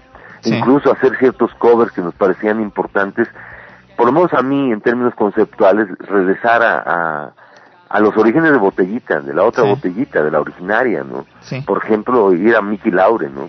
Sí. o ir a los Ochimilcas otra vez, ¿no? O ir a, a, a, a esos valores, a Pérez Prado, a toda la cultura que, que de alguna manera era como un, un, un preámbulo a, a lo que existió, eh, digamos, lo que dio origen a un antecedente fundamental para mí Por ejemplo, de, Tlaloc, de, Botellita, que fue concretamente, a eso voy, hijo, Ajá. eh, que concretamente fue los Tepetatles, ¿no? que fue el- un- una agrupación que formó Alfonso Arau, de lo que te puedo hablar mucho más seguro, Sergio Arau, que lo tienes allá a la vuelta de tu casa, ¿no? pero pero que fue una experiencia que, yo conocí evidentemente mucho después, ¿no? Pero que a mí en lo, en lo personal, desde Botellita Jerez, esa segunda Botellita Jerez, era necesario regresar a, a- como a, a revisar para mí, ¿no? regresar a las cumbias, al rollo guapachoso, a la onda y eso eso le llamamos la, la, la canasta básica de la música popular donde bueno existieron discos como el primero fue Niña de mis ojos el otro fue Busca amor el otro fue este Forjando Patria ¿no? que particularmente eh, Forjando Patria fue un disco que intentó justo esa eh, consolidar ese regreso hacia los orígenes de Botellita no eh, ir hacia Octavio Paz, ¿no? Ir a qué es eso de la mexicanidad, qué son, qué es lo mexicano, todo esto de lo que hemos hablado todos estos años, qué es, ¿no? Sí. Y nos fuimos un poco a ese nivel, a esa, con esa intencionalidad a, a- en el Forjando Patria, ese tercer disco de esa etapa, ¿no? Sí. Digamos fue prácticamente el último de esa etapa en tanto que eh, Sergio, digo perdón, Santiago Ojeda sale de la agrupación Sí. y nos quedamos como perdón eh, sí sale de la agrupación nos quedamos como como cuarteto también pero ya con otro camarada no entonces eh, viene la, la el, el disco este desenchufado que es un disco que grabamos en vivo con rolas eh, acústicamente pues grabado en, en Oh. la planta de luz aquí en la Ciudad de México Ajá. y, y con ese disco prácticamente nos- cerramos la historia de Botellita Jerez. Armando y yo decidimos tronar la banda, ¿no? Eh, justo en diciembre de 1996, Ajá. después de una serie de, pues ya de, de hartazgos, de muchas cosas, ¿no? Sí. Y eh, decidimos tronar la banda y hacer la despedida en el 97, es decir, seis meses después, en junio, decidimos, eh, sí, lo decidimos esto en diciembre, no tocar ni hacer nada hasta junio del 97, ¿no? Ajá. En el Teatro Metropolitan, donde hicimos el famoso... El último este, Waka Rock. Último Waka Rock, parafraseando a, a The Band, ¿no? En- con su The Last Waltz, ¿no? Ajá. Esa fue la- el, el- el cierre de, de la botellita, pero curiosamente, ¿no? este, y si quieres eso hablamos después de este- de- del próximo corte, me sigo, pero Síguele. este, este, eh, este, este concierto de despedida de Botellita Jerez en realidad fue el punto de partida para la nueva etapa que se que comenzaba y ni nos dábamos cuenta que era una etapa que se llamó y se- ahora se llama la etapa de de la botellita de Jerez originaria digamos El plan ¿no? B. por no decir eh, quizá de plan B o quizá de la etapa de Naco es chido o la verdadera historia de Botellita de Jerez basada en hechos más o menos reales que, que además eh, tu- tuvo mucho que ver precisamente con, con el, el encontrarnos y, y de pronto decir, ¿por qué no hacemos una película? bueno, Sergio cuando menos se planteó la idea. Sí, ya con la experiencia que tiene, ¿no? Ya como director de Y, y comenzamos, exacto, y comenzamos una etapa nueva, pues con la despedida, particularmente nos, nos íbamos a despedir la botellita segunda, digamos. Pero dijimos, pero no, hay que invitar al Sergio para despedir las dos botellas, las despedimos, pero de pronto pues empezó, empezamos a dar eh, en la práctica una serie de, de actividades, de cosas, ¿no? Por ejemplo, inmediatamente vino la idea de hacer el, el este, el, no sé, la, a la en el 99 hicimos a la rejunte de fin de milenio, ¿no? Este, pero antes hicimos una rola para un disco, que creo que de los Tigres del Norte, un homenaje que se hizo a los Tigres, otro después más adelante que se hizo para Tintán, eh, que la película de, de Piedras Verdes, ¿no? También. Este, del maestro, sí, o sea, hubo un montón de provocaciones que nos hicieron camaradas, entonces en la práctica, pues estos 10 o 11 años que llevamos desde la despedida del 97 para acá, eh, pues en realidad ya es otra etapa de botellita, yo le llamo una etapa, digamos, originaria, no es decir, de, de donde partimos, pero eh, que cada vez más, más este, pues más convencido que, que sin esta segunda etapa donde estuvo el señor González, donde estuvo Santiago Ojeda, donde estuvo Benjamín Alarcón, donde estuvo Fernando este Andrade, pues y, y tantos otros invitados, ¿no? Como para el disco del, del desenchufado en, en la planta de luz, como el maestro Jorge Luis eh, eh, Gaitán, eh, como como Ernesto Anaya, como otros camaradas que nos echaron la mano, ¿no? Entonces es impensable el que existiese esta etapa originaria, esta, esta etapa de nuevamente eh, eh, el uyuyuy, el cucurucucu y el mastuerzo, ¿no? Es, es impensable sin esa etapa, ¿no? Y yo cada, cada vez que, que tengo oportunidad de, de reivindicarla, lo hago, le rindo un homenaje a esa, esa segunda etapa, y hoy en particular al maestro Rafa González, al señor González que se encuentra malito, enfermito, que le mando todo mi cariño. Hace unos días hablé con él, afortunadamente está mejor, pero eh, quiero decirle al público, a la gente, a los a toda la gente que sabe de la historia del de Botellita Jerez, que sin esa segunda etapa, desde mi punto de vista, esto que estamos viviendo ahora y que esperemos que sea, ahora sí que de aquí hasta que nos muéramos, no, Sí. pues este la, la botellita Jerez que, que, que para mí es una unidad de 26 años de trabajo ¿no? Pues sabes qué, ahorita nos, bueno, ya nos vamos con un trío de canciones, vamos a regresar para platicar, bueno, pues al parecer, bueno, lo de Botellita de Jerez se extiende. Y vamos a hablar de la película, igual esta tercera etapa. También vamos a hablar, bueno, a mí me platicaba el Choluis que tú estuviste en una producción que él, él sacó, la de Barat, eh, bueno, la canción de Barata y Descontón principalmente, pero bueno, era la de Sentido Contrario, esta producción de 1987, igual y si, a ver si por ahí retocamos un poquito esta parte, pero Pues, bueno. este, encantado hijo Me voy con estas tres usted. canciones. que Me voy con tres Dígame. canciones, me voy con tres canciones que ya vendrían siendo producciones donde tú apareces ya con una guitarra, como le llaman luego ustedes, un- con una guitarra Ya. de palo. Me voy con la canción de corrido a Arturo Gemis. También me voy, que bueno, Ya. pues de allá del, de- cuando se da la, el prim- la guerrilla contemporánea en Chihuahua, en el cuartel Madero, ¿verdad?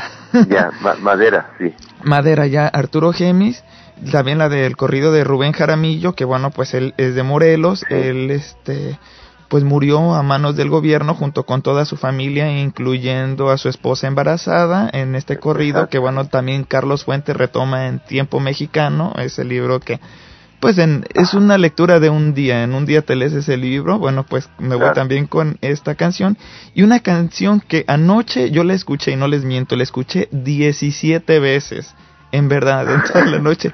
Se llama Canto de la Rambla del Poble Vía. ¿Quién es la niña? Tiene muy bonita voz. Es- es- se llama La Rambla del Poble Nuevo, de, que es una canción en catalán de un amigo de Joan Lluís Parra, un compita cantautor, trovador, rolero de, de, de Cataluña, de Barcelona, que, que hemos sido amigos de hace muchos años. Eh, la canción la canta, la canto yo en este disco con mi hija Sabina, que ahora se encuentra viviendo en, en Argentina. Y se me hace muy curioso que la hayas oído 17 veces y me hace una, o sea, se me hace una cosa muy bella, carnalito. por, por alguna razón, quizás porque le querías entender. quizá porque te gustó, ¿no? Y, y, a mí me pasó lo mismo cuando escuché esa canción, que, que como tú sabrás, ahí, si tienes el, el CD original, ahí viene la traducción del catalán, para que si tienes oportunidad se la leas a los compas eh, de por ahí, ¿no? De, de, en tu programa. ¿Qué dice? Aprovechando, bueno, que ya te tenemos Mira, aquí en teléfono. Mira, dice muchas cosas, pero básicamente, para no, no hacer una traducción literal, básicamente habla de Durruti y sus compañeros anarquistas, una columna anarquista eh, que, que mueren en, en, una plaza y que alguien reflexiona sobre, el, sobre la plaza del Pueblo Nuevo, en donde él dice, bueno, aquí donde ves estas máquinas eh, de, de sacar dinero de bancos y tal, ¿no? aquí cayeron, digamos, mis hermanos anarquistas luchando por tal y tal y tal, ¿no? O sea, habla un poco de, eh, habla de que, de que vemos a una niña jugando eh, con un juguete nuevo y con su lunch y tal, feliz de la vida, aquí mismo donde, donde compas eh, hace muchos años pelearon eh, como Ruti y sus hermanos por un mundo tal y tal, ¿no? Es decir, no, no hay una traducción para aquí, no la tengo directamente, pero es una canción que habla de la lucha del pueblo de los, de los compas de esa época, los compas anarquistas, ¿no? Ah. Digo, para contextuar un poco esta canción, eh, o esto que estás diciendo, esto que estoy diciendo respecto a esa canción, es, esta canción pertenece al tributo a la otra canción popular mexicana, ¿no? Y como que popular mexicana y en catalán, bueno, lo que pasa es que yo sostengo que mucho de la canción popular que creó José de Molina, que creó Judith Reyes, que crea, sigue creando el maestro León Chávez Texeiro, o el propio Enrique Ballesté, por cierto, de, de, de ascendencia catalana, ¿no? Que hay una riqueza impresionante en la canción, una canción en particular que se desarrolló en México en huelgas, manifestaciones y tal, como por ejemplo la canción del maestro, la canción en general del maestro Chicho Sánchez Ferlosio, quien fue un gran compositor que hace alrededor de cuatro o cinco años falleció, eh, eh, un camarada que hizo canciones eh, anónimamente y que de alguna forma fueron eh, himnos para las luchas de resistencia de los republicanos, bueno, no de los republicanos, sino de lo que fue la continuidad de, los, de la lucha republicana durante la guerra en, en España, ¿no? en, lo que, en, lo que pues vivieron pues los camaradas allá, ¿no? Con estas, eh, con estas tres la canción, pues, la canción mexicana, esa otra canción popular mexicana a la que yo me refiero, pues proviene de esa, de, de esas, de esas, de esos cantos, ¿no? Muchas de esas canciones incluso fueron usadas eh, en México y en Latinoamérica por, por los compas que luchaban en huelgas, en manifestaciones y tal, pues como himnos, ¿no? Y que creo yo profundamente, ¿no? Que corresponden a esa línea, esa beta de canciones que yo he, denominado la, pues, la otra canción, popular mexicana. Pues con este trío de canciones me voy y bueno, pues y escuchen, bueno, las tres canciones son buenas, todas las canciones que hemos puesto son buenas, pero esta tiene, esta canción, la última, tiene una magia impresionante. Me encantó. En verdad, 17 veces, no les miento, en verdad. En, ayer la escuché por primera vez y me gustó tanto que la escuché 17 veces. Así que bueno, pues escúchenla. ahora que mi hija venga de Argentina, ella está viviendo ahora en Argentina hace un año y, y, medio. Ajá. Ella canta, ella tiene ahorita 11 años, de, va a cumplir 11 años de edad. La grabó cuando tenía alrededor de 8 o 9. Ajá conmigo, ¿no? Por supuesto. Eh, le, voy a comentar y yo sé que se va a reír mucho. Y le va a dar mucho le va a dar mucho gusto por supuesto no yo le voy a comentar y yo y te lo agradezco porque eso implica varias cosas. Por alguna razón tú la viste 17 veces o más no a mí con ciertas canciones me pasa eso y hasta me siento como culpable no porque oigo tanto una canción cuando, habiendo tantas y tantas canciones no pero es que uno trata de desnudarla quizás esa canción de de hacerla más más más de uno, ¿no? Sí, hacerla hacerla propia, ¿no? Pues bueno, con este trío de canciones me voy y regreso.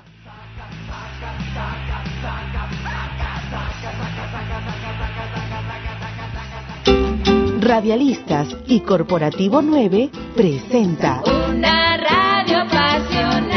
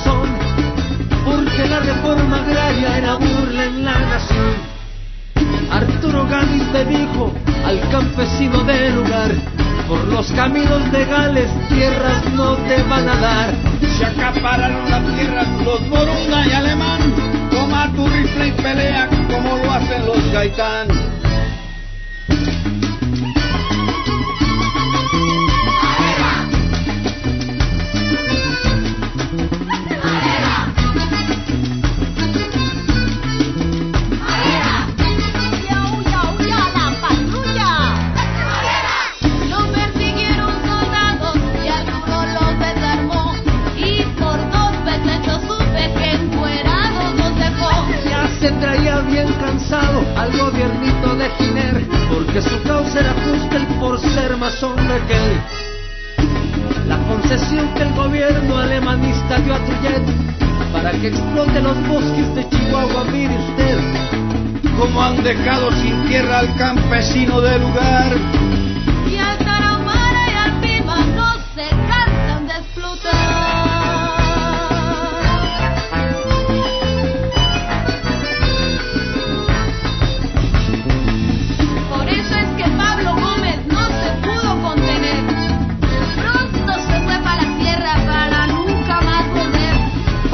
con Arturo asaltando ese cuartel. Su rifle fue poca cosa para un corazón como él. Adiós, doctor Pablo Gómez. Adiós, Salomón Gaitán.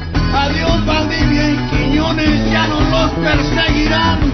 Adiós, Emilio y Antonio. Y el que no supe quién fue. Arturo Gavin no ha muerto. Y ustedes saben por qué.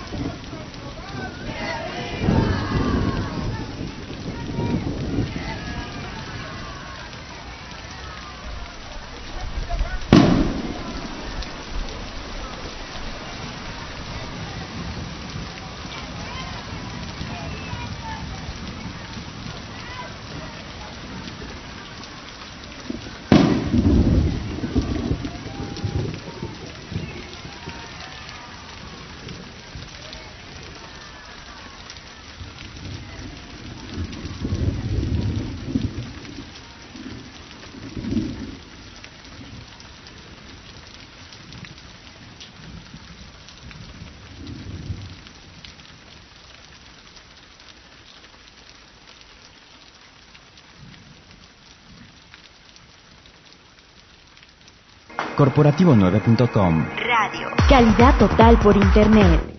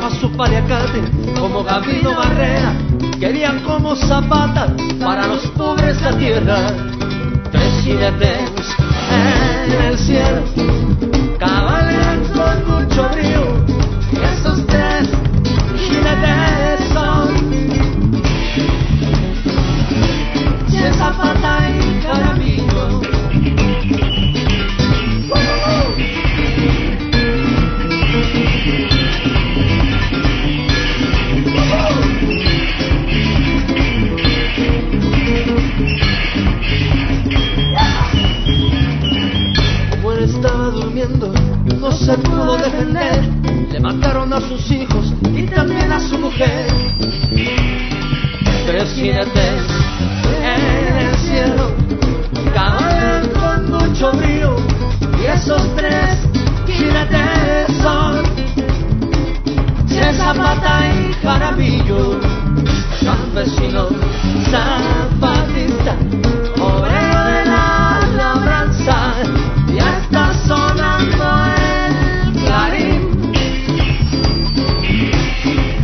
come su venganza. Este corrido, señores, se puede cantar, se puede cantar gritando. Le, le, le, le, le, le, le.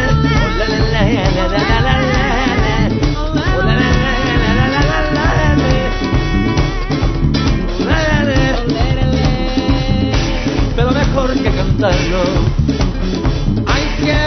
vengarlo peleando. Corporativo9.com Radio. Calidad total por internet.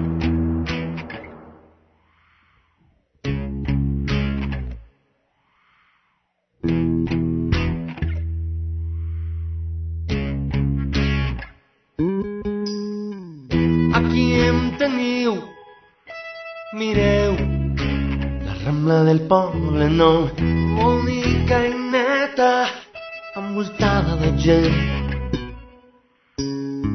la canalla pareix uniformada. Tot sortint de l'escola una mà embalbarada l'altra una joguina nova. Bon dia, senyor Tindeu,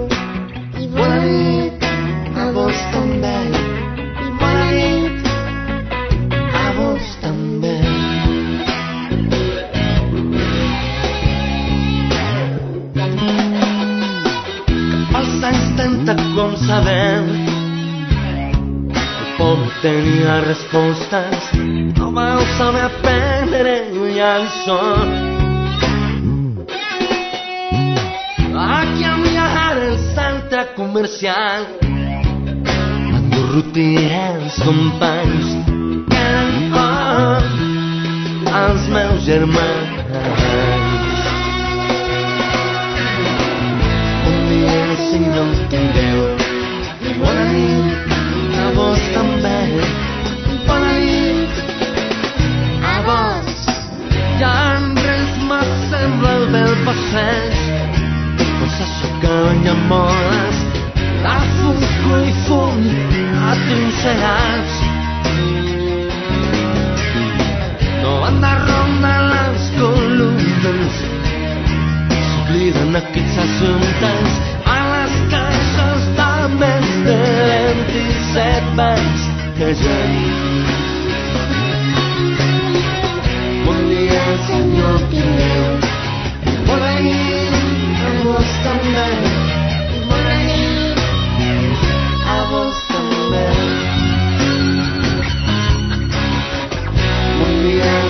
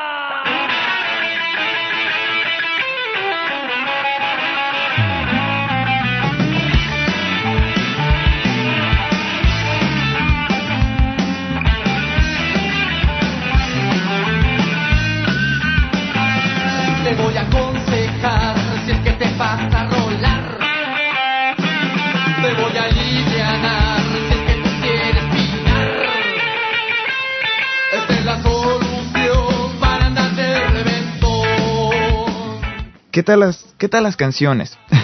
ya se dieron cuenta por qué, por qué me gustan, porque yo la, yo fui el culpable de escoger este trío de canciones y bueno, y la verdad, fabulosas, fabulosas las canciones.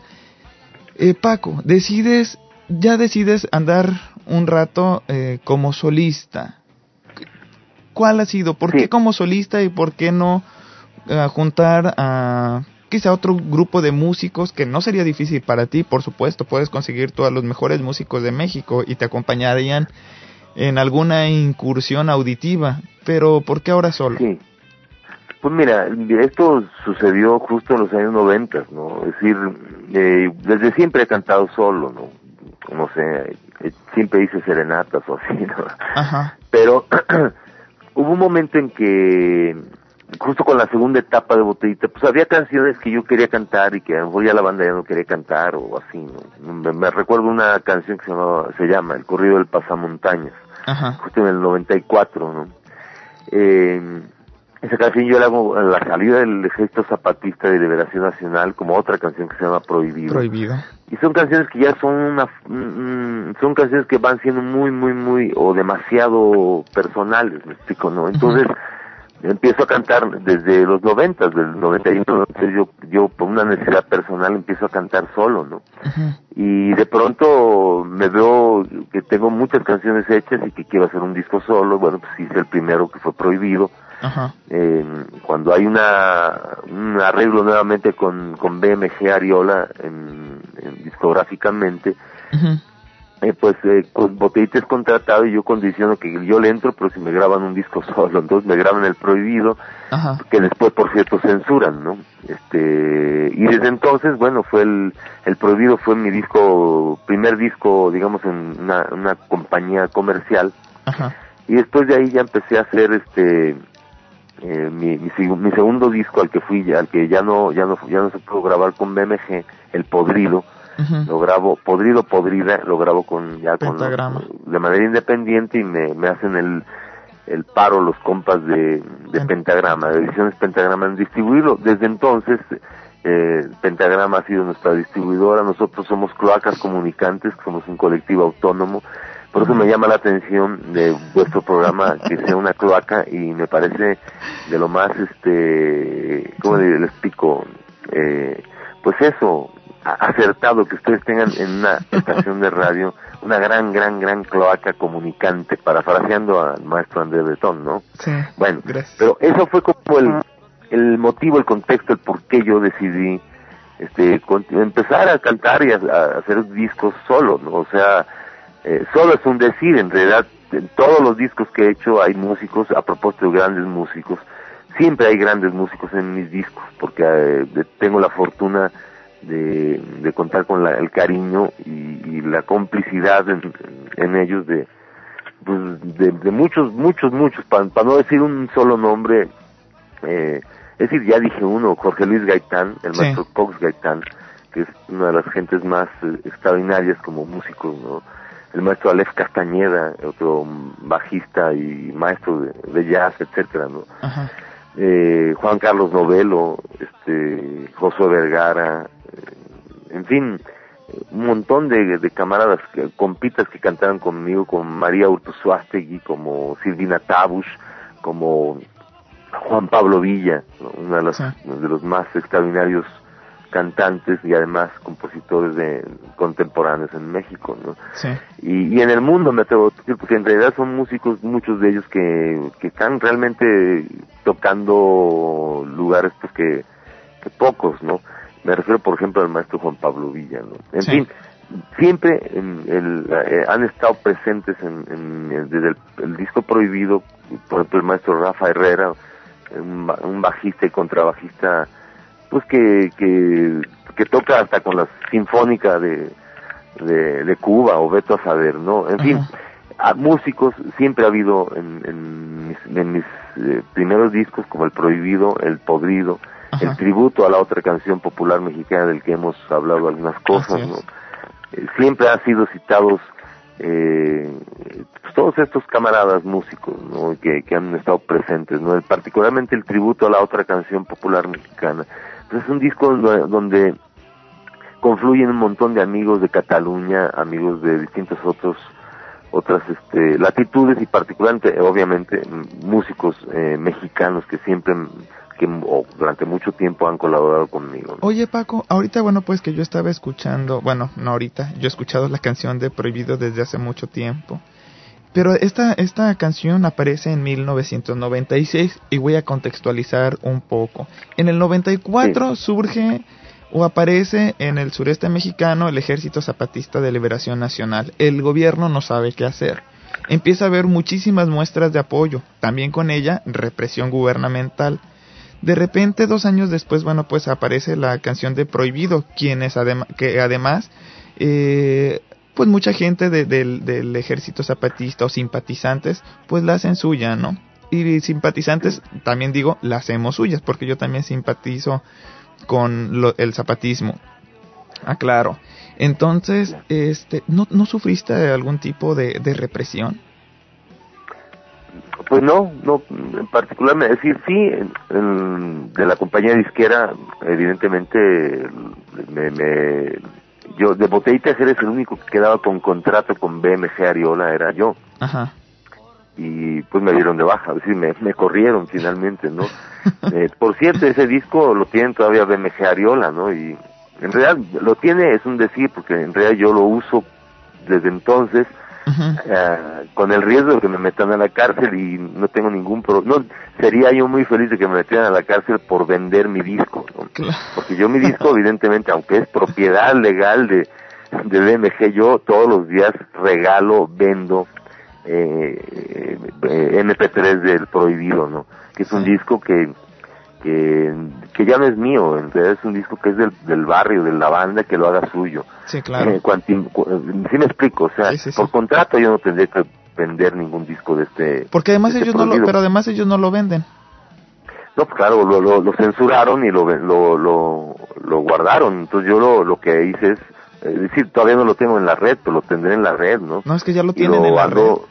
Ese disco, Lo, lo, lo- lo rolo cada que, cada que puedo. ese disco, ese Claro. disco ya está en la red. Nada no más- está todavía en la red, pero yo prontamente, de- dependiendo de una serie de circunstancias técnicas para mí en lo personal, yo quiero subir todos mis discos a la red, ¿no? Oh. Todos, todos ellos, y que la gente pueda bajar todo lo que quiera y que lo haga suyo, es decir, que las rolas rolen. Yo no creo en eso de la piratería, ¿no? O sea, la piratería es un invento de los propios dueños, ¿no? Eh, y por supuesto que habrá habrá gandallas que se que se que se enriquecen o no se enriquecen viven o por lo menos sacan un buen varo de vender los discos de Vicente Fernández o de Beto a saber de, de Juan Gabriel o de Luis Miguel pero pero en nuestros casos no es así no o sea en nuestros casos lo que pretendemos es que las rolas rolen. Es que hay gente, más allá de que se conviertan en objetos mercantiles ¿no? por ejemplo, Es si, la- si tú en un buscador escribes prohibido y luego pones más tuerzo, posi- eh, hay mucha, hay un 90% de probabilidades de que bajes todo el disco completo. hay cada pues quien que fíjate. haga lo que quiera, ¿no? Pero bueno, ahí Pues, está pues el consejo. fíjate, me- lo cual me parece maravilloso, maravilloso, porque eh, pues porque para eso son las canciones, para que las escuche la gente, ¿no? Y no necesariamente, no, no se convierten en valores de cambio, de- de- así de, para que me entienda mi carnal, ¿no? es decir, juguemos a la tiendita mientras incendiamos la mercancía, ¿no? En realidad, que las rolas rolen, ¿no?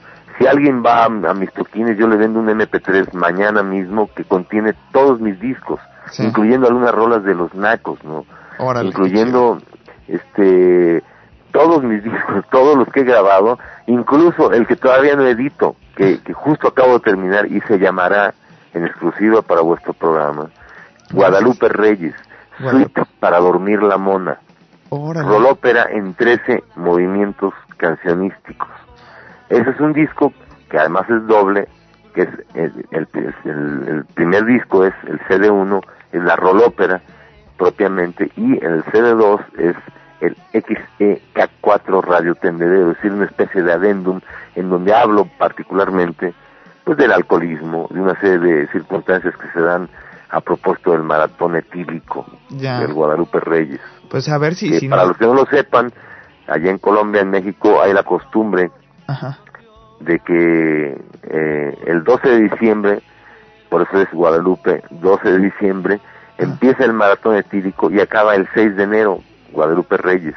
Pero el día de Algunos Reyes. creemos que es al revés en realidad. El Reyes el, Guadalupe. maratón verdadero es Reyes Guadalupe, es decir, del 6 de enero al 12 de diciembre. ¿Por qué y para qué? Para los chambeadores Claro. y para los seres en general, para evitar, evitar en lo posible la, la, la opresión de, de esta máquina inconmensurable eh, en la que vivimos, esta inconmensurable máquina de basura en la que vivimos, que es el capitalismo, mi carnal. Claro. Imagínate, yo aquí estoy en la mera Resistirte meca. al trabajo, ¿no? Claro. Pero punto aparte, ¿no? En realidad, eh, el Guadalupe Reyes es un, un, un disco que pretende acercarse a esas a esos valores de los que hemos hablado con Botellita y el Mastuerzo y todo el mundo ha hablado sobre lo que somos los mexicanos, ¿no? Sobre cómo hablamos, sobre lo que creemos que son los valores importantes de la mexicanidad o tal, ¿no? Cada vez me convenzo que esto de la mexicanidad o esto de lo, lo que se llama México, ¿no? Esto que para mí ahora es México Sociedad Anónima, ¿no? Sí.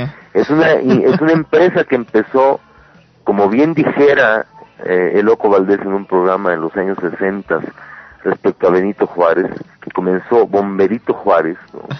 y que todavía no ha terminado y que continúa el chaparrito Felipe Calderón, mi carnal. Así Una gran empresa que cuyo nombre, cuya cuyo origen, no, es decir, como patria, no, cuya Sí. patria, pues que sí tiene, sí tiene dueño y se apellida Slim. Oye, Paco, y sí, sí, sí, ¿verdad? Slim. Eh, oye, Paco, ah, y bueno, pues ya ahorita saltando de nuevo a Botellita de Jerez, ustedes, bueno, pues ya se han reunificado, han aparecido en, el, en varios Vive Latinos, con un, bueno, ustedes han sido eh, la, la, la agrupación principal, la que convoca a muchos jóvenes, ya de por sí, bueno, pues este festival ha convocado a muchos, pero ya con su sola presencia, se, pues se comenta desde lo, cuando, con, cuando aparece la lista, pues inmediatamente todos los medios, todos los colegas, todos los compañeros de medios empiezan a hablar, bueno, pues va a estar botellita de Jerez. Y bueno, y aparte, y ahorita ya están en una, bueno, acaban de sacar una producción que está, una película más bien, que se llama Plan B, que además este la, parte de esta película la filmaron con los carnales allá de Faro de Oriente, ahí con el Cali, que es tu cuate también, y con el cual pronto estaremos entrevistando sobre la, lo que son los panchitos, pero bueno, eso ya tendrían que esperar en la siguiente entrevista. Pero bueno, platícanos un poco de esta película, qué, qué, aparte, este, qué es lo que se pretende con esta película. Bueno, mira, en principio, bueno, eh, es una película que, bueno, dirige el maestro Sergio Arau, el Uyuyuy, pues, la, como nuestro director de cine, Ajá. ¿no? este, Armando Tiwi, este, Armando Vega Gil Tiwi Arau, que es hija de Sergio, eh, y, y pues hi- hicieron el guion, yo participo del guion en tanto que ah, hago mis propios diálogos o etcétera, ¿no? Y y bueno, es una película que, que, que el soundtrack está conformado por un montón de versiones de canciones de Botellita de Jerez interpretadas por bandas como Molotov, El Gran Silencio, Café Tacuba, Tex Tex, La. Capital de Calva, eh, Los Prófugos, este, etcétera, un montón, montón de gente que hizo canciones de Botellita de Jerez en sus versiones, ¿no? Entonces, eh, es una película que intenta eh, intenta pues básicamente contarle a la banda que justo no no con, ni siquiera eh, conoció a la, a la banda originaria no Ajá. Eh, pues que, de qué se trataba no Sí. es un es una un acercamiento a, a la historia de botellita no a una verdadera historia pues basada en hechos más o menos reales como como como su nombre lo indica es decir el plan B famoso ya no se llama plan B para empezar no se Ajá. llama Naco es chido O la verdadera historia de Botellita de Jerez basada en hechos más o menos reales, ¿no? Y es, este, pues, la historia de Botellita de Jerez, ¿no? Una especie de, de falso documental, ¿no? Sí. Eh, Ya con eso ya, bueno, pues ya estarían también eh, fortaleciendo los lazos para mantenerse ya como una, como una agrupación con historia, ¿no? O sea, para mantener activa esa leyenda viva. Sí, mira, eh, en realidad eh, eh, era una necesidad que justo se da- lo comentaba hace un rato cuando cuando este justo cuando cuando estábamos despidiendo en el 97 Ajá. pues Sergio venía de hacer cine no y y el empezar a vivir ciertas cosas con botellitas ciertas circunstancias muy específicas de, durante las tocadas que se hicieron en esa época no en el 97 después del del de la despedida aquella pues en realidad hubo la como la necesidad de hacer una una, una película no y de hecho no, no- de alguna forma nos lo, nos lo propusimos Sergio se lo propuso y cada tocada pues empezó como a caer el 20 de que teníamos que ir registrando este casi casi cada hecho que hiciésemos con la botellita de Jerez. De ahí surgió un poco esa necesidad de, de plantearla como una peli es un es un documento en términos eso documentales no pero a la vez es un pues, es un rebane Claro. desde nosotros sobre nuestra propia vida es un poco cagarnos encima de nosotros mismos, carnal, y, y reírnos y, y disfrutarnos incluso tratando de interpretarnos a nosotros mismos durante ciertos años de nuestras vidas, ¿no? Claro. Ese es un poco el, el pretexto y bueno, está pendiente de ser estrenada. Se estrenó ahí en Tijuana, en el Centro Cultural Tijuana y tocamos también hace alrededor de un mes. No, se, to- se estrenó en el Faro de Oriente en el aniversario, ¿no? Sí. que po- como tú lo, bien lo dices, grandes camaradas, no solamente este canijo, sino un montón de grandes camaradas de toda la historia ahí de, de grandes artistas que han levantado un proyecto maravilloso, ¿no? Sí. Y de otra banda, de un montón de otra banda. Bueno, también se estrenó en, en un ciclo de cine y rock aquí en la Cineteca hace un mes más o menos también. Sí. No, pero fue una función de, digo, fueron tres funciones en un solo día y fueron un éxito y todo lo que tú quieras, pero, ¿cómo te explico? No se ha estrenado la película. Oye Paco, nosotros aquí en los Estados Unidos tenemos una horrible frontera cultural. No nos llegan casi lo, lo, lo mejor del cine, no nada más nos están dando puras porquerías hollywoodenses. pues perdón, pero a, a- a mí así luego me parecen muchas de las películas que hacen aquí. Entonces, ¿cómo nos podemos hacer de, de esta película? Este, no nos castiguen. Yo, yo creo que se van a tener que chingar, mi carnal. se va a tener que chingar hasta que, hasta que la productora vea la- una estrategia más o menos chida como para que role la película en el mercado, me explico. Sí. Es decir, me refiero que salga en la cartelera, aunque sea unas unas 10 semanas. No, no te creas, aunque salga, que salga, supongo. Yo, yo supongo que tendrá una, una estrategia para poder salir al mercado y después, por supuesto, que la película role, ¿no? Que Claro. llegue a donde tenga que llegar. No ha llegado a ustedes porque, no insisto, no se ha estrenado. O sea, lo- eh, se estrenó en el, en el Festival de Cine de Oh. Guadalajara, pero es un festival. ¿sí me Oh? En lo del Faro de Oriente, pues fue un rollo así casi para 100 personas, ¿no? De hermanos. en, además. este, en la cineteca se hicieron tres funciones de llenitas de la de la cineteca bueno pero no no no no no fue la gran cantidad de gente pretendemos que la vean pues por lo menos los los veintitantos millones del DF no Pues sí, te digo, nosotros la, la estamos aunque ustedes no la vean no no es cierto Ah, bueno. es decir eh, que la, la- la- que la que la peli role no por, por la por lo- digamos los canales digamos habituales Sí. más adelante igual nos, nos aventamos echar unas rolas ahí con ustedes en, en, en mero Los en- Ángeles. en, mero Los Ángeles este y, como lo hicimos en Tijuana la pasamos la peli primero y después tocamos ¿no? Hombre, estaría fabuloso. eso eso cuenten con ello maestro ya además vamos poniéndole fecha y, Seguro. y poniéndole números no Seguro, seguro, Paco. Pues bueno, mira, el tiempo ya nos está comiendo, ya nos tenemos que ir despidiendo. Quedaron muchísimas cosas en el tintero, por supuesto. Bueno, como platicar, bueno, pues cuando ustedes, y recordar un poquito también esa parte donde ustedes aparecieron en novelas como, bueno, como Alcanzar una estrella, en producciones como Cachún, Cachún, Ra, Ra, cuando aparecían en el canal 7, 11, 13, etcétera, etcétera. Pero bueno, eso ya quizás lo estaremos pensando para una para una segunda entrevista. Sin embargo, bueno, pues muchísimas gracias por haberte tomado este tiempo en este eh, para recordar esta historia, para que no se olvide, como hace rato platicábamos.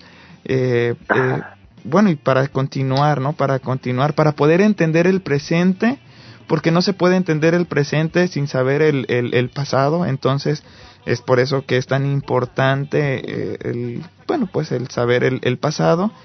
Y bueno, eh, muchísimas gracias Paco por... De nada, este, Ulises, ¿no? Así es. Muchas gracias a, ustedes a ustedes por, formas formas de contacto cómo la gente puede estar enterada de lo que tú estás haciendo creo que tienes un mira yo le, le, pido a la banda que si le interesa un poco más de todo esto pues que se metan, no sea, primero hay una página que es botellitejerez.com, hay otra que es eh, el MySpace de Botellita y bueno, el Mastuerzo, Francisco Barrios el Mastuerzo también tiene una página, eh, el mastuerzo.com, que no está muy, digo, ahí está una página no se pueden colar, pero también está el, el, el MySpace, MySpace diagonal, el Mastuerzo, ahí hay canciones, este, pueden bajar, este, y bueno, y conectarse con más información, de hecho hay algún contacto directo conmigo para cualquier cosa, por medio de un mail, eh, y pues a toda la banda, eh, yo no, no, puedo ir por allá porque todavía no tengo visa, pero cualquier rato estaré por allá. Ah, por la idea es hacer algún concierto allá con, con compitas de por, de por esos lados, ¿no? Estaría fabuloso. Tengo pendientes, tengo pendientes ya, pues, más, más de seis años que estoy pendientes de ir a a San Francisco y a Los Ángeles, ¿no? Con camaradas a, a San José, a, etcétera, ¿no? al lugar este en Berkeley eh, y también a Chicago, etcétera, pero no tengo visa. No, y sabes que además estoy seguro de que muchos colegios comunitarios y universidades estarían abiertos a escucharte, ¿eh? en verdad. Digo, en mi colegio yo todavía pues sigo estudiando. Yo, yo hago un llamado, carnalito, a través de tu programa yo le hago un llamado a, al, justo a la gente que está investigando y que está haciendo cosas respecto a la canción y tal, que me inviten a echar unas rolas, ¿no? Yo casi que ni cobro, ¿no? Nada más que me nada más que me consigan la beca para entrar al Gabacho y armamos una gira ahí en en el área de Los Ángeles y en San Francisco y tal, ¿no? Encantado de la vida. A la banda que le, se le antojara, antojara, dales mi teléfono. Ok. Y, y echamos a andar algo encantado con ustedes. El de celular, ¿verdad? Sí. Sí, mi celular, por favor. Venga. Ok, Paco, pues oye, muchísimas gracias. Un abrazote, un abrazo de, parte de todo el equipo, de Daniel Morales, de Mike Ove, por supuesto de tu servidor Ulises Osaeta. Nos estamos viendo y bueno, me voy con tres canciones. Me voy con la canción de Prohibido genial esta ah. canción, que además eh, censurada. Es vuestra. La muerte de los locos viejos. Muy, muy interesante. Y bueno, y también me voy, por, por, supuesto, para ya eh, cerrar esta, esta entrevista, me voy con El Santo contra la Tetona Mendoza. Una canción, pues. Órale, para que nos riamos, para que le dé risa a la banda. Y no sé que no se vaya a cortar con después de esas dos canciones sí se pueden suicidar muchos compas. Sí, por ¿eh? eso es que les tenemos que dar aquí la... la, la un, levantón. Un levantón. Así que me voy con este trío de canciones. Nos estamos viendo, recuerden en la siguiente entrevista, recuerden que yo fui, soy y seré Ulises Osaeta, no me queda más que decirles adiós. Escuchas a Ulises Osaeta en la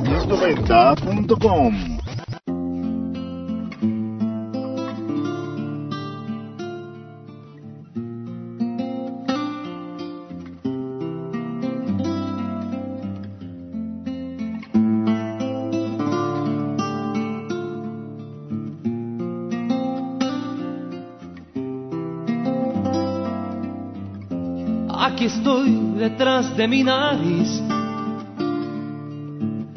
Bohemio renegado, sin destino, disidente como un equívoco, un error, un loco, un transgresor, un mal parido, con los puños apretados, con la cara endurecida y este amargo en la saliva.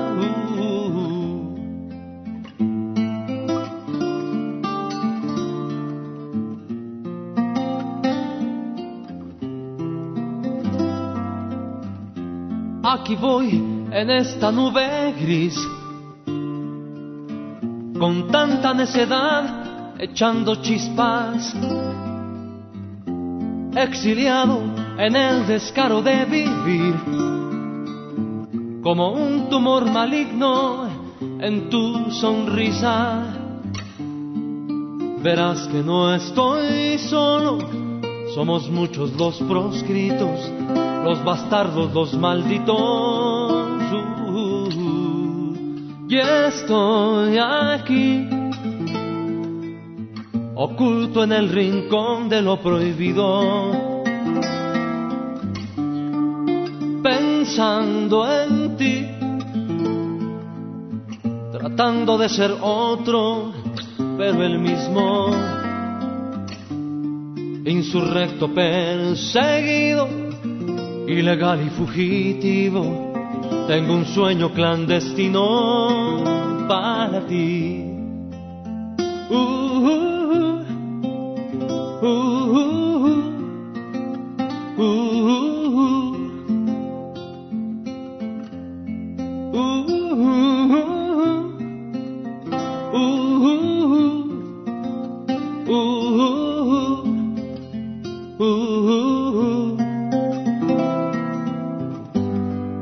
esperas de mí? Si ya no más me queda este camino, siempre huyendo en el silencio,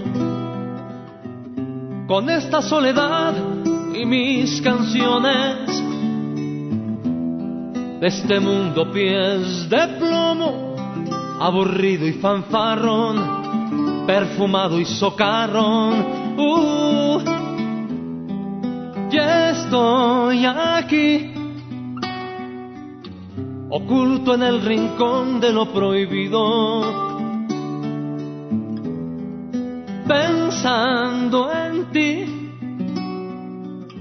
tratando de ser otro, pero el mismo, insurrecto perseguido, ilegal y fugitivo tengo un sueño clandestino para ti. Uh,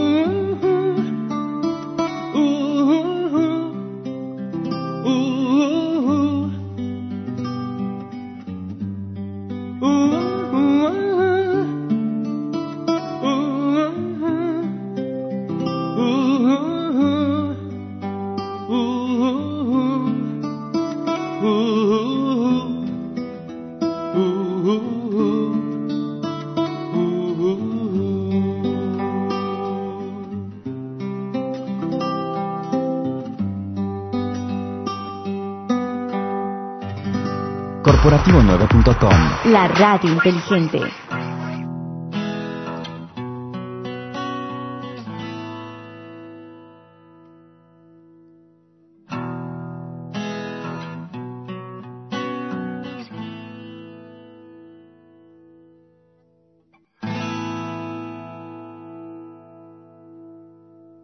Yo un tirón chorema chancho y chido duro a la cabeza. Sacó de su ropero aquel la piel de un blues del barrio de San Juan. Y huele ayer y sabe a miel. En cada tanto y tanto yo fumaba de ese gallo dolorido que canta y cuenta el cuento de la muerte de los locos viejos